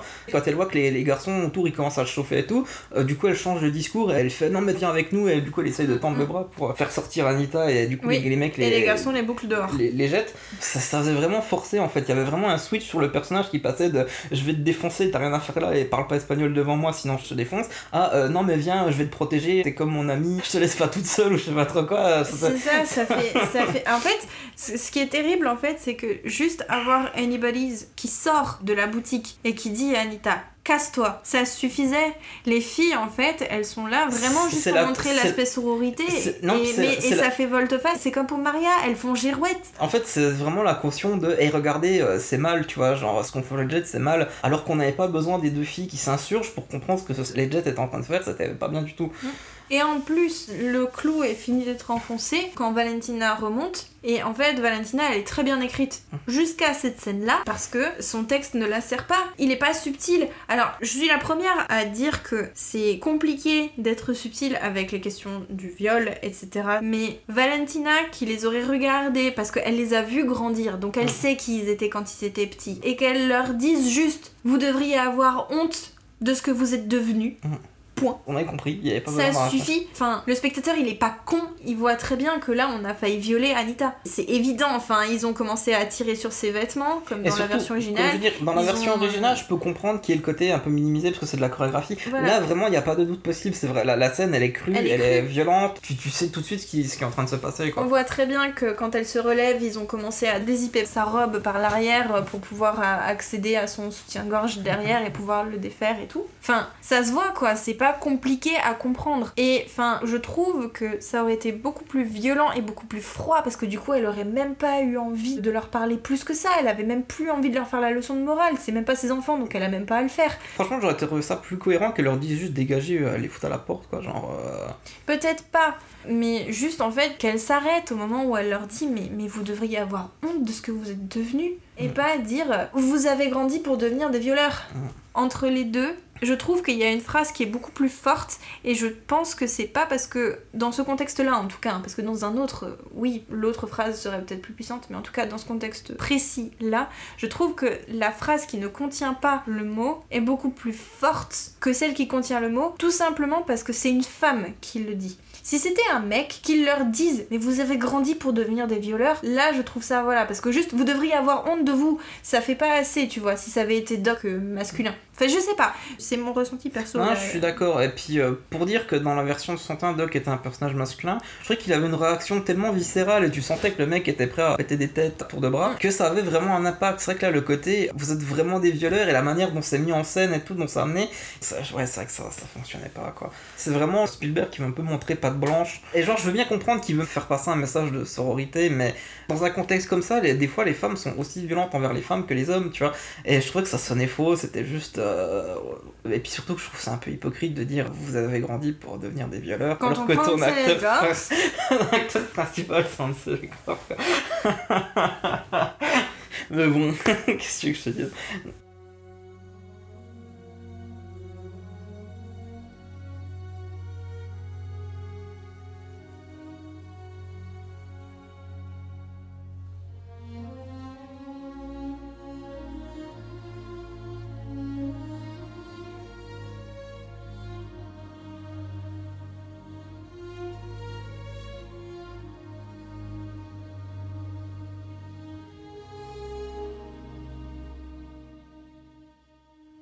En fait, le problème aussi de cette scène-là, c'est ce qu'on a déjà un peu dit avant, c'est que le film, il essaye trop de toujours tout expliquer. Il essaye trop de toujours tout expliciter. C'est le film qui part du principe, le spectateur est débile, faut que tout je lui précise, faut pas que je laisse quelque chose de complexe ou d'ambigu, faut vraiment que je sois euh, sur tous les sujets du film et surtout sur certains qu'on n'en a pas besoin, genre les relations entre les personnages, genre j'ai envie de dire mais arrête quoi, genre arrête de nous prendre pour des cons, on voit très bien ce que tu essayes de dire. Mais d'autant qu'en plus, enfin, encore une fois, c'est basé sur Roméo et Juliette. Hum, hum, hum. Il n'y a pas besoin de ça. Enfin, je veux dire, j'ai vraiment relu la pièce là pour l'épisode et il n'y a pas besoin de tout expliquer tout le temps. Enfin, je veux dire, dans la pièce, on sait même pas pourquoi les Capulet et les Montaigu, ils peuvent pas se blairer. Juste, c'est acté, ils peuvent pas se blairer, point. Et on l'accepte. Bah en fait c'est pour revenir d'ailleurs sur la conversation de Tony et de Maria dans le métro quand euh, justement ils font un petit peu le concours des inégalités ça fait vraiment en fait expliciter genre j'ai envie de dire on n'avait pas besoin de ça on n'avait pas besoin du gros discours ah mais nous le racisme euh, on le subit oui on le sait qu'ils le subissent les personnages on le voit On l'a c'est vu, le, c'est le ils propos du dit. film Et puis ils l'ont dit. Enfin, quand Bernardo il est capable de te le dire dans quasiment les cinq premières répliques. et surtout que ça vient après euh, America quoi même dans America Bernardo il a sa phrase où il explique qu'il subit le racisme genre euh, tu veux réussir en Amérique ok perds ton accent genre il, il Voilà. sort cette phrase tu vois genre C'est ça. Tout est explicité. Et d'ailleurs, pour revenir sur America, Oui, il y a un ça- truc qui m'énerve. euh, c'est que j'adore le film des années 60. Je dis pas qu'il est parfait, il a des problèmes, je les vois, mais on peut pas nier qu'il est très bien foutu. Rien que, je l'ai dit tout à l'heure, pour la scène d'ouverture, je ne supporte pas qu'on dise on se veut être plus proche de l'œuvre originale de départ de Broadway, quand ensuite on repompe une idée qui a été initiée par le film de 61. Tu ne peux pas dire ça, et du coup ça ne justifie pas non plus le fait qu'il n'ait pas utilisé de chansons espagnoles. S'ils sont capables de prendre une idée qui a été reprise du film original parce que c'était mieux, et effectivement je trouve que c'est mieux dans le film que si c'est juste les filles qui discutent entre elles, ça a plus d'impact. Je comprends pas pourquoi du coup tu te dis pas que tu ouvres ton panel d'options et où tu prends justement des chansons en espagnol qui existent. Je ne comprends pas, pour moi c'est une décision qui n'a pas de sens et si tu veux vraiment être proche de l'original, tu fais vraiment tout comme l'original et tu ne dis pas ça en mode de toute façon les gens ils ont pas assez de culture, ils connaîtront pas l'œuvre originale. C'est mentir et c'est prendre les gens pour des cons. Désolé. Et c'est dire que euh, le film de base en fait il avait vraiment rien inventé alors que c'est faux et qu'il est très bien. Désolé, je me suis énervée. À peine, à peine. Mais après, moi, j'ai un autre problème avec America aussi, c'est elle est pas crédible en fait cette scène. C'est vraiment une parenthèse musicale. Là où dans le film de Wise, c'est organique, c'est mêlé à la narration, c'est crédible en fait. C'est une bande de potes qui sont sur un toit après une soirée, qui parlent de leurs conditions de vie dans le pays. Ça marche. Là, le fait que du coup, t'es une espèce de parenthèse un peu surréaliste où tout le monde dans la rue danse et que après ça se coupe en mode ça s'est jamais passé, c'était juste une séquence de chansons et de danse comme ça.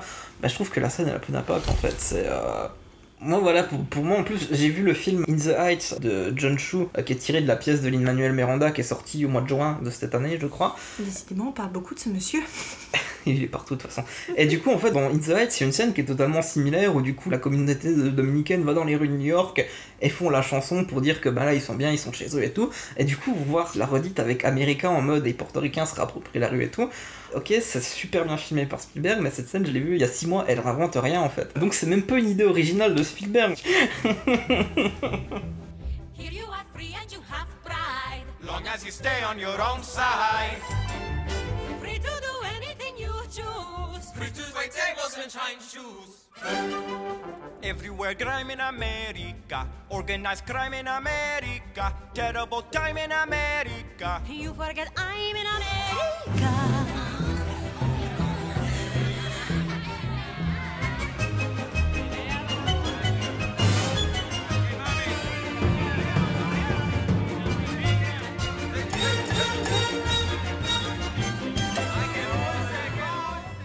Mais euh, en plus, America, elle est symptomatique aussi d'un autre truc, c'est que dans le film de Wise, c'était ok dès le départ que on était sur un truc qui se voulait théâtral, lyrique, etc. Et où la danse, les musiques, les chansons, c'était accepté par tous les personnages. Et America et G Officer Krapke, elles sont traitées différemment par le film. Parce que la plupart des chansons, excepté la Bolinqueña, qui a un traitement différent parce que c'est l'hymne portoricain et qu'il sert pour justifier leur racisme, toutes les autres sont acceptées. Par exemple, Something's Coming, Valentina, elle est en train de regarder Tony et elle tique pas spécialement par rapport au fait qu'il s'est mis à chanter d'un coup tout seul, elle trouve ça totalement normal. Et America et G Officer sont pas traités comme ça parce que dans G Officer on a la dame là qui était euh, sur le banc avec Anybody's qui finit par les regarder d'un air de dire mais qu'est-ce qu'ils font? Pourquoi ils sont en train de danser, euh, de chanter comme ça super bizarrement? Et dans America, ça c'est encore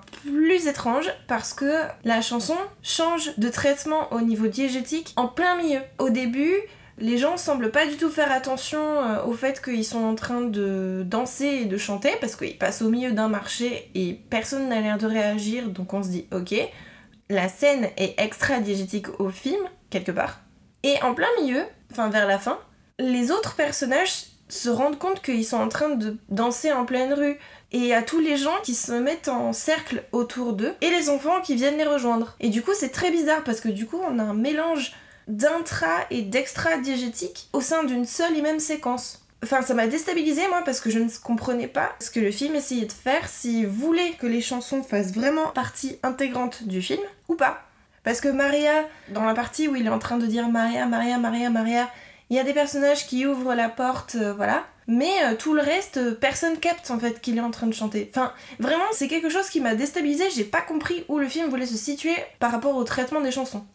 Bah, il assume son côté comédie musicale sans vraiment l'assumer. En fait, t'as l'impression que. C'est il- ça, il- ça fait un truc euh, perdu entre deux volontés en fait. Mm. Et en fait, t'as l'impression que justement l'aspect musical il est là que pour le spectacle. En fait, il sert jamais à aucun moment les personnages, euh, la narration, le Bah récit, le propos. C'est juste là en fait, euh, regardez, je, je filme des scènes de danse, euh, c'est beau. Et, C'est euh, ça parce voilà. que ça fait pas avancer la narration puisque à chaque fois, quasiment systématiquement, T'as l'impression que c'est des ça a parenthèses. été, ça- mais si, quasiment systématiquement, ça a été dit par des personnages avant, Avant, qu'on mm. ait la chanson. Mm, mm, Comme mm. s'il fallait d'abord nous expliquer et après, euh, voilà. Et comme si euh, du coup on était incapable de euh, comprendre le texte de la chanson en même temps qu'on est en train de regarder des chorégraphies ou, regarder le truc. Justement, dans America, quand elle commence à chanter America, elle a déjà eu une engueulade avec Bernardo justement sur leur situation en Amérique. Et du coup, America vient, en fait, j'ai envie de dire, oui, c'est vrai que c'était vraiment la redite. Alors que dans la version de 61 et que dans la, la Elle version de commence Broadway, un petit peu à s'embrouiller, mais, Mais mais c'est à- dans, la flu- c'est dans la continuité. Il n'y a, a pas de coupure. Là, en fait, elle se casse. Lui, il reste à l'intérieur. Je crois il est en train de finir son petit déj ou quoi. Et Ah. elle se casse et elle est en train d'étendre ses trucs.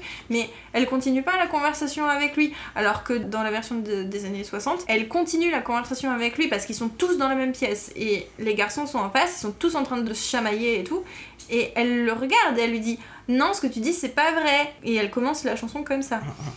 Et aussi, autre chose, les paroles de America sont revenues par contre aussi euh, back to basics de la version de Broadway. Elles avaient été euh, légèrement modifiées euh, pour ça. Et il y a un autre passage aussi, c'est pour ça que j'y pense parce que c'est Anita aussi, qui est modifié dans le quintet qui avait été changé parce que Codays, on ne peut pas dire que Bernardo est hot quand on est dans les années 60 sous le Codays alors que bah, maintenant on peut. Parce que franchement, c'est pas très grave, mais pour bien appuyer le propos, on fait dire ça quand même à Anita dans une église. Et j'ai trouvé ça pas forcément très pertinent quoi. Enfin, elle est en train de faire sa prière, elle dit qu'en gros ils vont bien ken ce soir, grosso modo, alors qu'elle est dans une église, alors que dans la version des années 60, elle est en train de se préparer justement pour la soirée. Bah après, il, y a, y la scène où elle se prépare pendant la soirée. Mais c'est vrai que la scène dans l'église, je dis, mais Bah, quand quoi elle dit ça, elle est, elle Elle est pas en train de se. Ouais, préparer, ouais, elle est dans l'église. Enfin, j'imagine pas du tout une portoricaine croyante qui va à l'église dire ça dans une église. Très honnêtement. Et c'était juste pour qu'il y ait un petit peu de comique autour des deux autres filles, euh, ou trois autres filles qui sont autour et qui lui disent Chut, arrête, tu vas offenser le Seigneur. Non, mais c'est ça, des fois il y a des moments un peu cartoonesques qui sortent. Tu fais, mais... C'est pour ça cette version de ce film-là, souvent, elle se veut plus réaliste, mais je la trouve moins crédible en fait. Ça- C'est un peu son paradoxe, globalement. Désolé,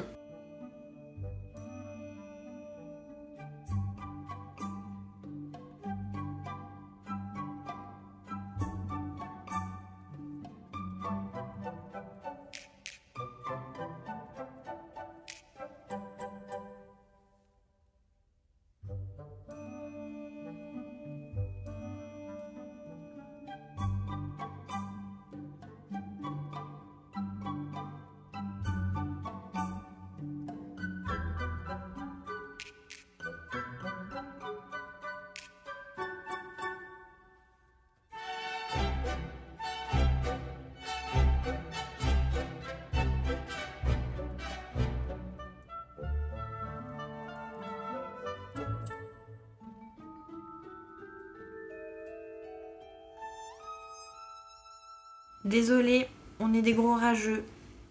Mais non. Non, mais en vrai, en plus, le truc qui est terrible, c'est que le film, en fait, il est pas spécialement mauvais. C'est juste que, bon, là, nous, on, on est obligé de comparer avec l'ancien parce que déjà, Après, on de a toute façon, le, le travail de comparatif, euh, Oui. même ceux qui ont euh, préféré la version de Spielberg tombent dans le comparatif et Voilà. disent c'est mieux que la version de 61, tout le monde le fait, c'est normal, on n'a pas le choix, c'est comme ça, c'est plus fort que nous. Mais déjà, d'une part, on dit pas qu'on préfère la version de 61 pour être edgy. On dit juste qu'on la préfère parce qu'elle est mieux, c'est tout. ça- voilà. Mais euh, surtout, en fait, c'est que personnellement, en fait, ce qui m'agace le plus, c'est même pas forcément que le film soit ce qu'il est. On l'aime, on l'aime pas, voilà. Ce qui m'agace vraiment, c'est les louanges que j'en ai vu passer un petit peu partout, comme si tout avait été réinventé ici, alors que la version des années 60 fait déjà quand même globalement à 80% le taf. Et encore 80%, je pense que c'est même un peu plus. Mais j'ai pas envie de passer pour la grosse euh, fana, euh, machin, que je suis déjà, hein, je sais, hein, mais je trouve que tous les retours que j'en ai vu passer ne sont pas du tout à la hauteur de ce qu'est réellement le film de Spielberg. Après, ouais, c'est Euh, ah, aussi l'effet Twitter, je dois reconnaître que moi aussi c'est un truc qui m'a saoulé, c'est genre les, les hyperboles, les trucs genre Mm. waouh, virtuose, euh, c'est génial. Tu, tu vois tous les avis dithyrambiques en mode le cinéma est né le 8 décembre 2021 à la sortie de West Side Story de Steven Spielberg, et en fait c'est le genre de même d'avis que j'avais vu par exemple sur Ready Player One, et souvent quand les Spielberg sortent, tiens, je vais me faire des ennemis, genre lancer le la, la fanbase de Spielberg me rappelle un peu la fanbase un peu des Marvel en mode chaque nouveau film c'est un chef-d'œuvre. Et euh, ce qui est marrant, c'est que la fanbase Spielberg se moque de la fanbase Marvel en mode euh, ouais, non, mais c'est pas du vrai cinéma, alors qu'ils reproduisent exactement les mêmes codes. et du coup, voilà, le, le côté dithyrambique, genre on m'avait déjà fait le coup pour Ready Player One en mode waouh, c'est ça réinvente le cinéma. Non. c'est que de la forme, rien dans le fond. Après, rien dans le fond, j'exagère, mais c'est très simpliste en fait. Pour moi, là en ce moment, ce que Spielberg fait, c'est un peu des films Disney. Pour moi, West Side Story, comme je l'ai dit pour la blague, c'est la version Disney Channel de West Side Story, quoi. C'est très simpliste, c'est très binaire. Ce qui bouffe le film, c'est vraiment le fait que la subtilité, elle est aux abonnés absents. quoi. de absent, ouais. C'est c'est vraiment que tout est vraiment explicité dans les moindres détails, même des choses T'as qui n'amènent rien. Ou voilà, t'as il y a des changements pertinents. Il y a des Anybody's euh, personnage trans très bien. Ouais. Valentina dans un couple interracial avec Doc très bien. Euh, J'aime- changement de certaines chansons réutilisation euh, de certaines chansons, etc. Très bien.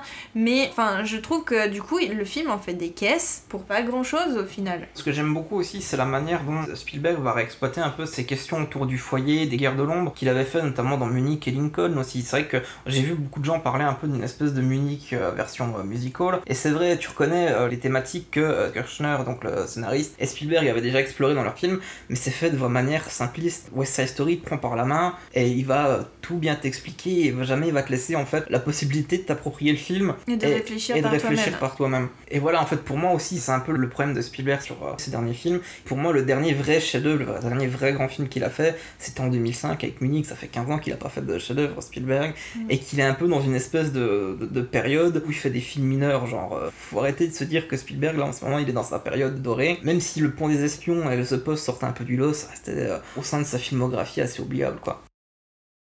Donc non, West Side Story, ce n'est pas le nouveau chef-d'œuvre de Spielberg. C'est un honnête divertissement, mais c'est oubliable. Moi, c'est mon avis en tout cas euh, que j'en retiens. Et moi, euh, c'est un film qui aura rien qui va spécialement me marquer. Peut-être parce que je suis complètement euh, polluée par euh, La version. de la 61. version de 61 parce que je la connais quasiment par cœur, euh, parce que euh, voilà. Oui, il y a des performances d'acteurs dedans qui sont très bons. euh, Mike Face est très bon, euh, Ariana DeBose est excellente, le personnage de Valentina et euh, Rita Moreno que j'ai- j'aime beaucoup euh, est très bien jusqu'à un certain point quand même. Voilà, enfin, Il y a une prouesse technique aussi en termes de photographie, Oui, et de la mouvement photo- de caméra et tout. Voilà, tu sens que c'est. La photo est très belle, la musique, bon, c'est toujours les musiques de Leonard Bernstein, mais les réorchestrations, etc., sont très bien aussi. On sent vraiment qu'il y a eu du temps qui a été passé dedans, qu'ils ont. Ils ont mis la thune, c'est quand même un film à gros budget, je crois qu'il fait 100 millions en plus. Oui, Donc, et, qui va, euh, et qui va quand même se prendre un énorme four, donc euh, même si je, je l'ai pas spécialement apprécié parce que. Toutes les raisons qu'on a dit là, ils avaient envie de faire un truc bien et juste, enfin nous ça nous a pas parlé en tout cas, enfin non ça nous a trop parlé. Euh, Ça m'a trop parlé, mais ça m'a pas touché. J'ai trouvé que le film était. euh, Il est trop bavard. Le premier, message, le premier message que j'ai envoyé à Fred après avoir vu le film, c'est j'ai dit qu'est-ce que ce film est bavard? Mais euh, ouais, il est. euh, je trouve que voilà, c'est vrai que ça, c'est un truc que j'ai pas parlé, je vais revenir vite fait. Il est dénué d'émotion. Parce que quand les personnages de euh, Riff et Bernardo meurent, le film ne s'y attarde pas en fait. Mm. Genre, il passe direct à autre chose, ça passe sur euh, I Feel Pretty, bon, ça je l'avais dit que ça cassait la dramaturgie. Là, c'est un film, bah, je l'ai pas trouvé touchant, j'ai pas été ému. à part Somewhere, avec Valentina, qui est la meilleure scène du film. Mm. Mais sinon, le film a zéro émotion en fait. Et du coup, c'est vrai qu'en parlant du côté un peu prouesse technique du Spielberg, faut pas confondre justement le mouvement de caméra et euh, la photographie et tout ça en fait en termes de mise en scène. Parce que je trouve que même s'il y a vraiment une certaine ambition une fluidité dans les mouvements, et je veux dire, il y a une ampleur en fait dans les plans euh, orchestrés par euh, Spielberg, mais en même temps, je trouve qu'il réfléchit beaucoup moins sur euh, comment faire vivre ces personnages dans le cadre et surtout comment faire des transitions au niveau de ces scènes. Je pense notamment à la scène du bal et surtout que je pense que je vais te donner la parole parce que je sais que c'est une scène qui te tient à cœur. La transition dans la scène du bal, quand tu vois ce que Spielberg en fait, comment elle était dans la version de Wise, c'est genre le jour et la nuit. c'est- En fait, dans la version de Wise, la transition, en fait, elle se fait. Déjà, il y a la musique qui tourbillonne, euh, voilà. Mais à l'image, au début, on a Maria qui est contente parce qu'elle vient d'enfiler euh, sa robe, qui du coup tourne sur elle-même. Donc il y a sa robe du coup qui se soulève. Enfin, vous avez déjà vu une robe tourner, c'est voilà. Et elle écarte les bras. Et puis, euh, je sais plus exactement comment est traitée l'image, mais enfin bon, ça fait un petit peu comme si elle était un peu défragmentée euh, pour les couleurs, on va dire. Il y a un petit peu de rouge, il y a un petit peu de vert, et du coup, ça crée une espèce de forme comme ça qui continue à tourner, tourner, tourner, tourner, tourner, tourner. Après, justement, elle est fondue, il y a deux autres formes qui apparaissent derrière, qui sont rouges, qui tournent aussi, qui tourbillonnent comme ça. Maria disparaît, on se retrouve qu'avec ces deux formes-là, et euh, ensuite on arrive sur le bal. Et la musique, pendant tout le long, en fait, elle a continué à tourbillonner, tourbillonner, tourbillonner, tourbillonner, jusqu'à ce que, clac, réellement, on soit dans la scène de bal. Alors que chez Spielberg, bah, il y a toujours la musique, mais en fait, elle est pas vraiment exploitée parce qu'on les voit juste, en fait, partir de leur appart et passer dans des couloirs et ouvrir la porte et paf, ils sont, au bal. Il n'y a pas cet aspect de tourbillon, etc. Et ma question, en fait, que je ne sais pas du tout si c'était comme ça dans la scène de Broadway, mais ça peut être quelque chose qui était déjà mis en place parce que j'imaginerais bien, par exemple, l'actrice qui faisait Maria à l'époque euh, se retrouver au milieu de la scène, partir en tourbillonnant que tout l'éclairage se coupe et qu'il n'y ait plus qu'une douche sur elle-même, qui passe progressivement au rouge, que deux autres danseuses plus loin commencent à apparaître aussi pareil, éclairées en rouge, etc. pour rappeler. Elle, elle disparaît et après la lumière se rééclaire et là, paf, on est dans la scène de bal. Concrètement, en fait, c'est un truc qui peut être réellement, vraiment mis en scène au théâtre. Donc c'est pour ça que je sais pas si c'est une vraie trouvaille, on va dire, euh, du film, mais en tout cas, ces plans fondus au rouge, là, comme ça, avec des ombres, il y en a plusieurs pendant le film. Elles sont toujours faites dans les tons de rouge et c'est pas par hasard parce que le rouge dedans a plusieurs valeurs en fait. À chaque fois il change. On va avoir des transitions par exemple au rouge qui vont signifier du coup l'amour euh, voilà. Mais on en a aussi qui vont signifier la violence. Par exemple aussi euh, il y a une transition au rouge pour la scène de quintet. Donc en fait plus qu'une valeur d'amour euh, violence etc haine euh, voilà le rouge dedans il a plus une valeur en fait de passion puisque c'est toujours des sentiments qui sont très extrêmes dans un cas comme dans l'autre. Et voilà le rouge est là pour souligner ça Et du coup, voilà, c'est pour ça que moi, quand je vois le Wise, j'ai vraiment l'impression que quelqu'un qui réfléchit à sa mise en scène, qui réfléchit comment faire exi- exister ces personnages et comment injecter de l'émotion. Là où finalement, dans le Spielberg, je vois juste quelqu'un qui essaye de faire du mouvement en fait. Et c'est impressionnant, c'est du spectacle. Il y a quelques bonnes idées de mise en scène quand même ici et là, notamment j'aime beaucoup le, le travail des ombres dans ce film, qui est beaucoup plus présent et qui accompagne un peu le fatalisme. Surtout que c'est souvent dans des plans zénithaux, il y a un côté fataliste, Mm. mais un peu plus sombre. Mm. Mais ça reste discret. Je, je trouve qu'en fait, c'est plus des gimmicks en fait de Spielberg que vraiment des idées de mise en scène. Et pour rester sur la mise en scène, justement, pendant la scène du bal, on en a parlé pour la version de, de 61. Mais Déjà, quand ils se voient, il n'y a plus qu'eux qui apparaissent en net à l'image, etc. Mais après, les lumières se coupent, ils sont dans le noir. Euh, Il n'y a plus que deux couples, trois couples derrière eux de, de danseurs, mais ils sont vraiment seuls au monde. Mais ils sont seuls au monde tout en faisant partie, on va dire, de, du reste- reste de la pièce. Ils quoi. restent au milieu du bal en fait. C'est d'autant plus fort, c'est parce que du coup ils font pas attention à ce qui les entoure, et ils font pas attention à ce qu'ils sont en train de faire et comment ça risque d'être perçu. Voilà, alors que chez Spielberg, ils vont se cacher derrière. Ah, Déjà il y a la même idée de, de, flou en fait entre les personnages Oui, où ils sont. ça oui, euh, mais après, euh, juste, euh, ils partent en fait euh, se cacher derrière l'estrade. Alors oui, mais c'est trop explicite, c'est pareil, c'est littéralement, ils se coupent du reste. Et c'est pas, ils font abstraction du reste. Sur le principe, c'est le même résultat, on va dire. Mais surtout, je trouve ça pas super réaliste parce qu'ils se sont pas parlé encore, quasiment. Non, non, pas du tout, même pas du tout, c'est pas quasiment. Et du coup, je comprends pas pourquoi ils s'isolent, quoi. Enfin, juste, déjà, c'est- tu te rapproches et puis, je sais pas, t'échanges deux, trois mots avant de décider si tu veux bien t'isoler avec la personne. Bah, surtout qu'en fait, si tu veux être crédible, jamais une meuf va suivre un mec qui se dirige derrière des gradins, là où personne peut les voir, si tu sais, elle le connaît pas, genre. euh, Même si Juliette est naïve, C'est vrai que C'est vrai que tu m'étonnes que Bernardo il se chauffe assez vite en fait en se disant mais qu'est-ce que tu foutais avec ce mec derrière euh, les gradins J'avoue, je comprends pourquoi il est énervé. En plus, c'est Ansel Elgort. ouais, genre le. Non, mais bon, voilà, je sais pas, je trouve ça dommage. Always you, every thought I'll ever know. Everywhere I go, you'll be.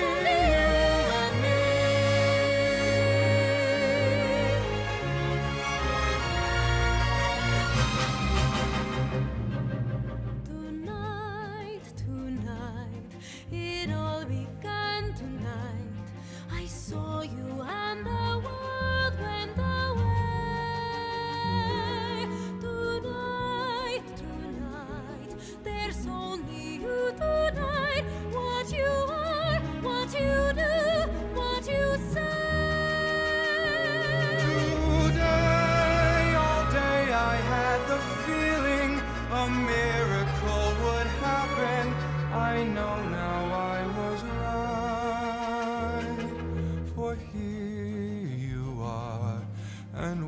was just a world is a start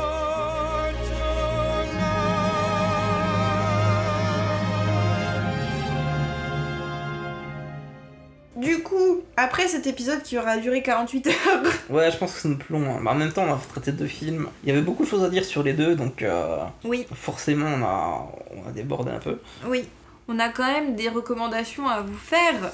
Parce qu'on continue avec notre petite tradition, même si là on n'a pas forcément été tendre. je, je sais pas, tu veux commencer? Je commence quand tu veux. Bah écoute, euh, vas-y, commence. Alors, ma recommandation à moi, c'est une série documentaire qui dispose sur Netflix et qui est sortie euh, début 2021. Ça s'appelle en français Le droit d'être américain. C'est euh, une série en 6 épisodes qui parle pas du 13e amendement mais du 14e amendement qui régit en fait les règles de qui est considéré comme un citoyen américain. Et c'est tout un enjeu en fait qui a découlé du 13e amendement parce que en droit américain, ce qui prime c'est la jurisprudence et que bah, il n'y avait pas de jurisprudence pour les Afro-Américains donc on savait pas trop quoi faire. En plus avant c'était des esclaves etc. Donc ils n'étaient pas considérés comme étant des citoyens. Donc ensuite ils ont été reconnus comme étant citoyens. Mais il y a eu la ségrégation, il y a eu les lois euh, Jim Crow. Enfin voilà, il y a eu tout un enchaînement de choses et tout est très bien expliqué à l'intérieur de cette série documentaire. Mais elle s'arrête pas que aux Afro-Américains en parce que les trois premiers épisodes, c'est vraiment sur les Noirs aux États-Unis, leur place, etc. Mais la deuxième moitié, les trois derniers épisodes, se centrent sur d'autres choses parce que ce 14e amendement, une fois que ça a été euh, acté que pour les Afro-Américains c'était entre guillemets bon parce que maintenant, on a toujours des problèmes raciaux aux États-Unis, euh, je vais rien vous apprendre là-dessus. Le 14e amendement, après, il y a d'autres populations qui s'en sont emparées, notamment du coup, les immigrés euh, latino-américains ont aussi pris à, à partie le 14e amendement, Euh, mais euh, il parle aussi euh, des féministes euh, des années euh, 70 qui ont pris aussi euh, le 14e amendement pour récupérer leur liberté et gagner leur statut de citoyenne, etc. Et même chose avec euh, les droits de la communauté LGBT. Donc euh, voilà, c'est vraiment une série qui est très intéressante et que je vous conseille vivement de regarder. Euh, les épisodes, il y en a 6, ils font une heure chacun à peu près. Et vraiment ça vaut le coup et ça, ça explique bien et ça permet aussi de lever un petit peu le voile sur le 14e amendement qu'on connaît pas très bien chez nous. On connaît beaucoup plus facilement le 13e parce que c'est celui qui a aboli l'esclavage, mais celui qui a aboli l'esclavage n'a pas donné le statut de citoyen aux Afro-Américains. Enfin, c'est très important de, de savoir et de connaître l'histoire de, cet amendement-là et comment il a évolué au fur et à mesure des années avec les jurisprudences, etc. Euh, donc voilà. Du coup, ben moi, ma recommandation, je vais rester un petit peu sur la même branche que la tienne, sur le problème du racisme. À la base, je me suis dit, est-ce que je pars sur le côté romance, Roméo et Juliette et tout ça, mais... J'ai hésité aussi, j'ai Ouais. failli dire Titanic. ouais, mais du coup, je savais pas vraiment lequel prendre. Du coup, euh, j'ai pensé à une anthologie de films euh, qui est sortie euh, cette année, il me semble, ou euh, fin de l'année dernière, qui s'appelle euh, Small Axe qui regroupe donc 5 films réalisés par Steve McQueen qui a fait euh, Shame ou euh, 12 Years a Slave et euh, qui a fait du coup une série de 5 films qui n'ont pas la même histoire, qui se passent pas à la même époque, et du coup pas avec les mêmes personnages, mais sur la communauté antillaise à Londres, et surtout du coup le racisme qui a été subi et qui est encore subi à travers les époques. Je crois qu'il y a un film, ça se passe dans les années 70, un autre dans les années 90, etc. Du coup, euh, c'est quasiment 50 ans de l'histoire londonienne, et du coup c'est aussi une façon de casser un peu le cliché. Le racisme, c'est pas qu'en Amérique, c'est partout, et que c'est encore très présent en Europe. Parce qu'il y a toujours un petit peu le côté, euh, mais de toute façon ils sont pires en Amérique, et du coup tu te Mm. rends compte que finalement, euh, non, l'Amérique n'a Pas pas forcément. euh, Ils ont pas le monopole. ils ont pas le monopole du racisme.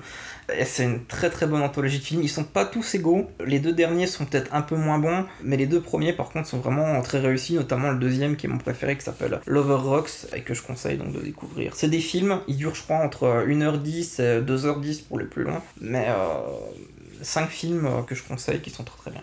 Ça va vous faire un petit peu de un peu de quoi regarder euh, pour vous occuper quand il fera froid en janvier.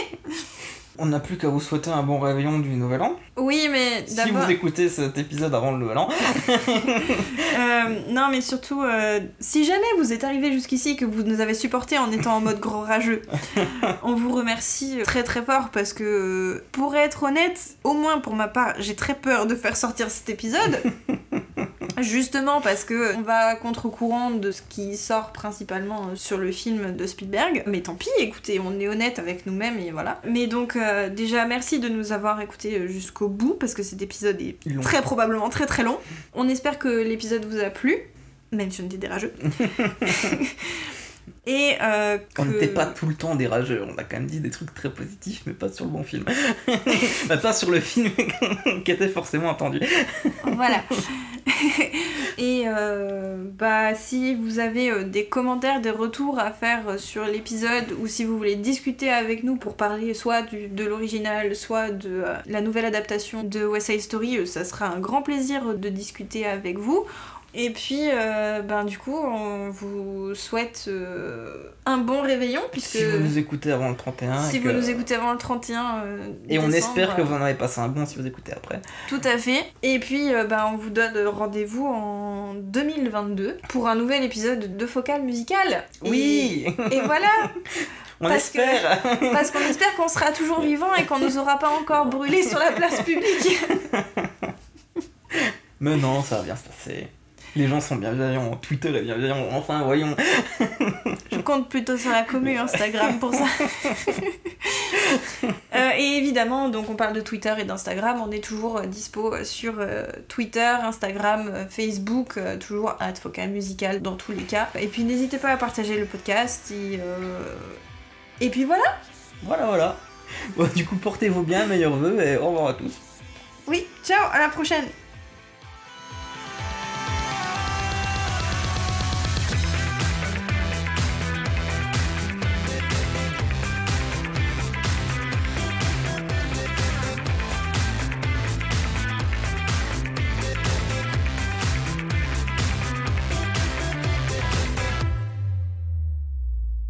Coup, au lieu de pas dire le regard de sel, on dira le regard de Ariane et Fred.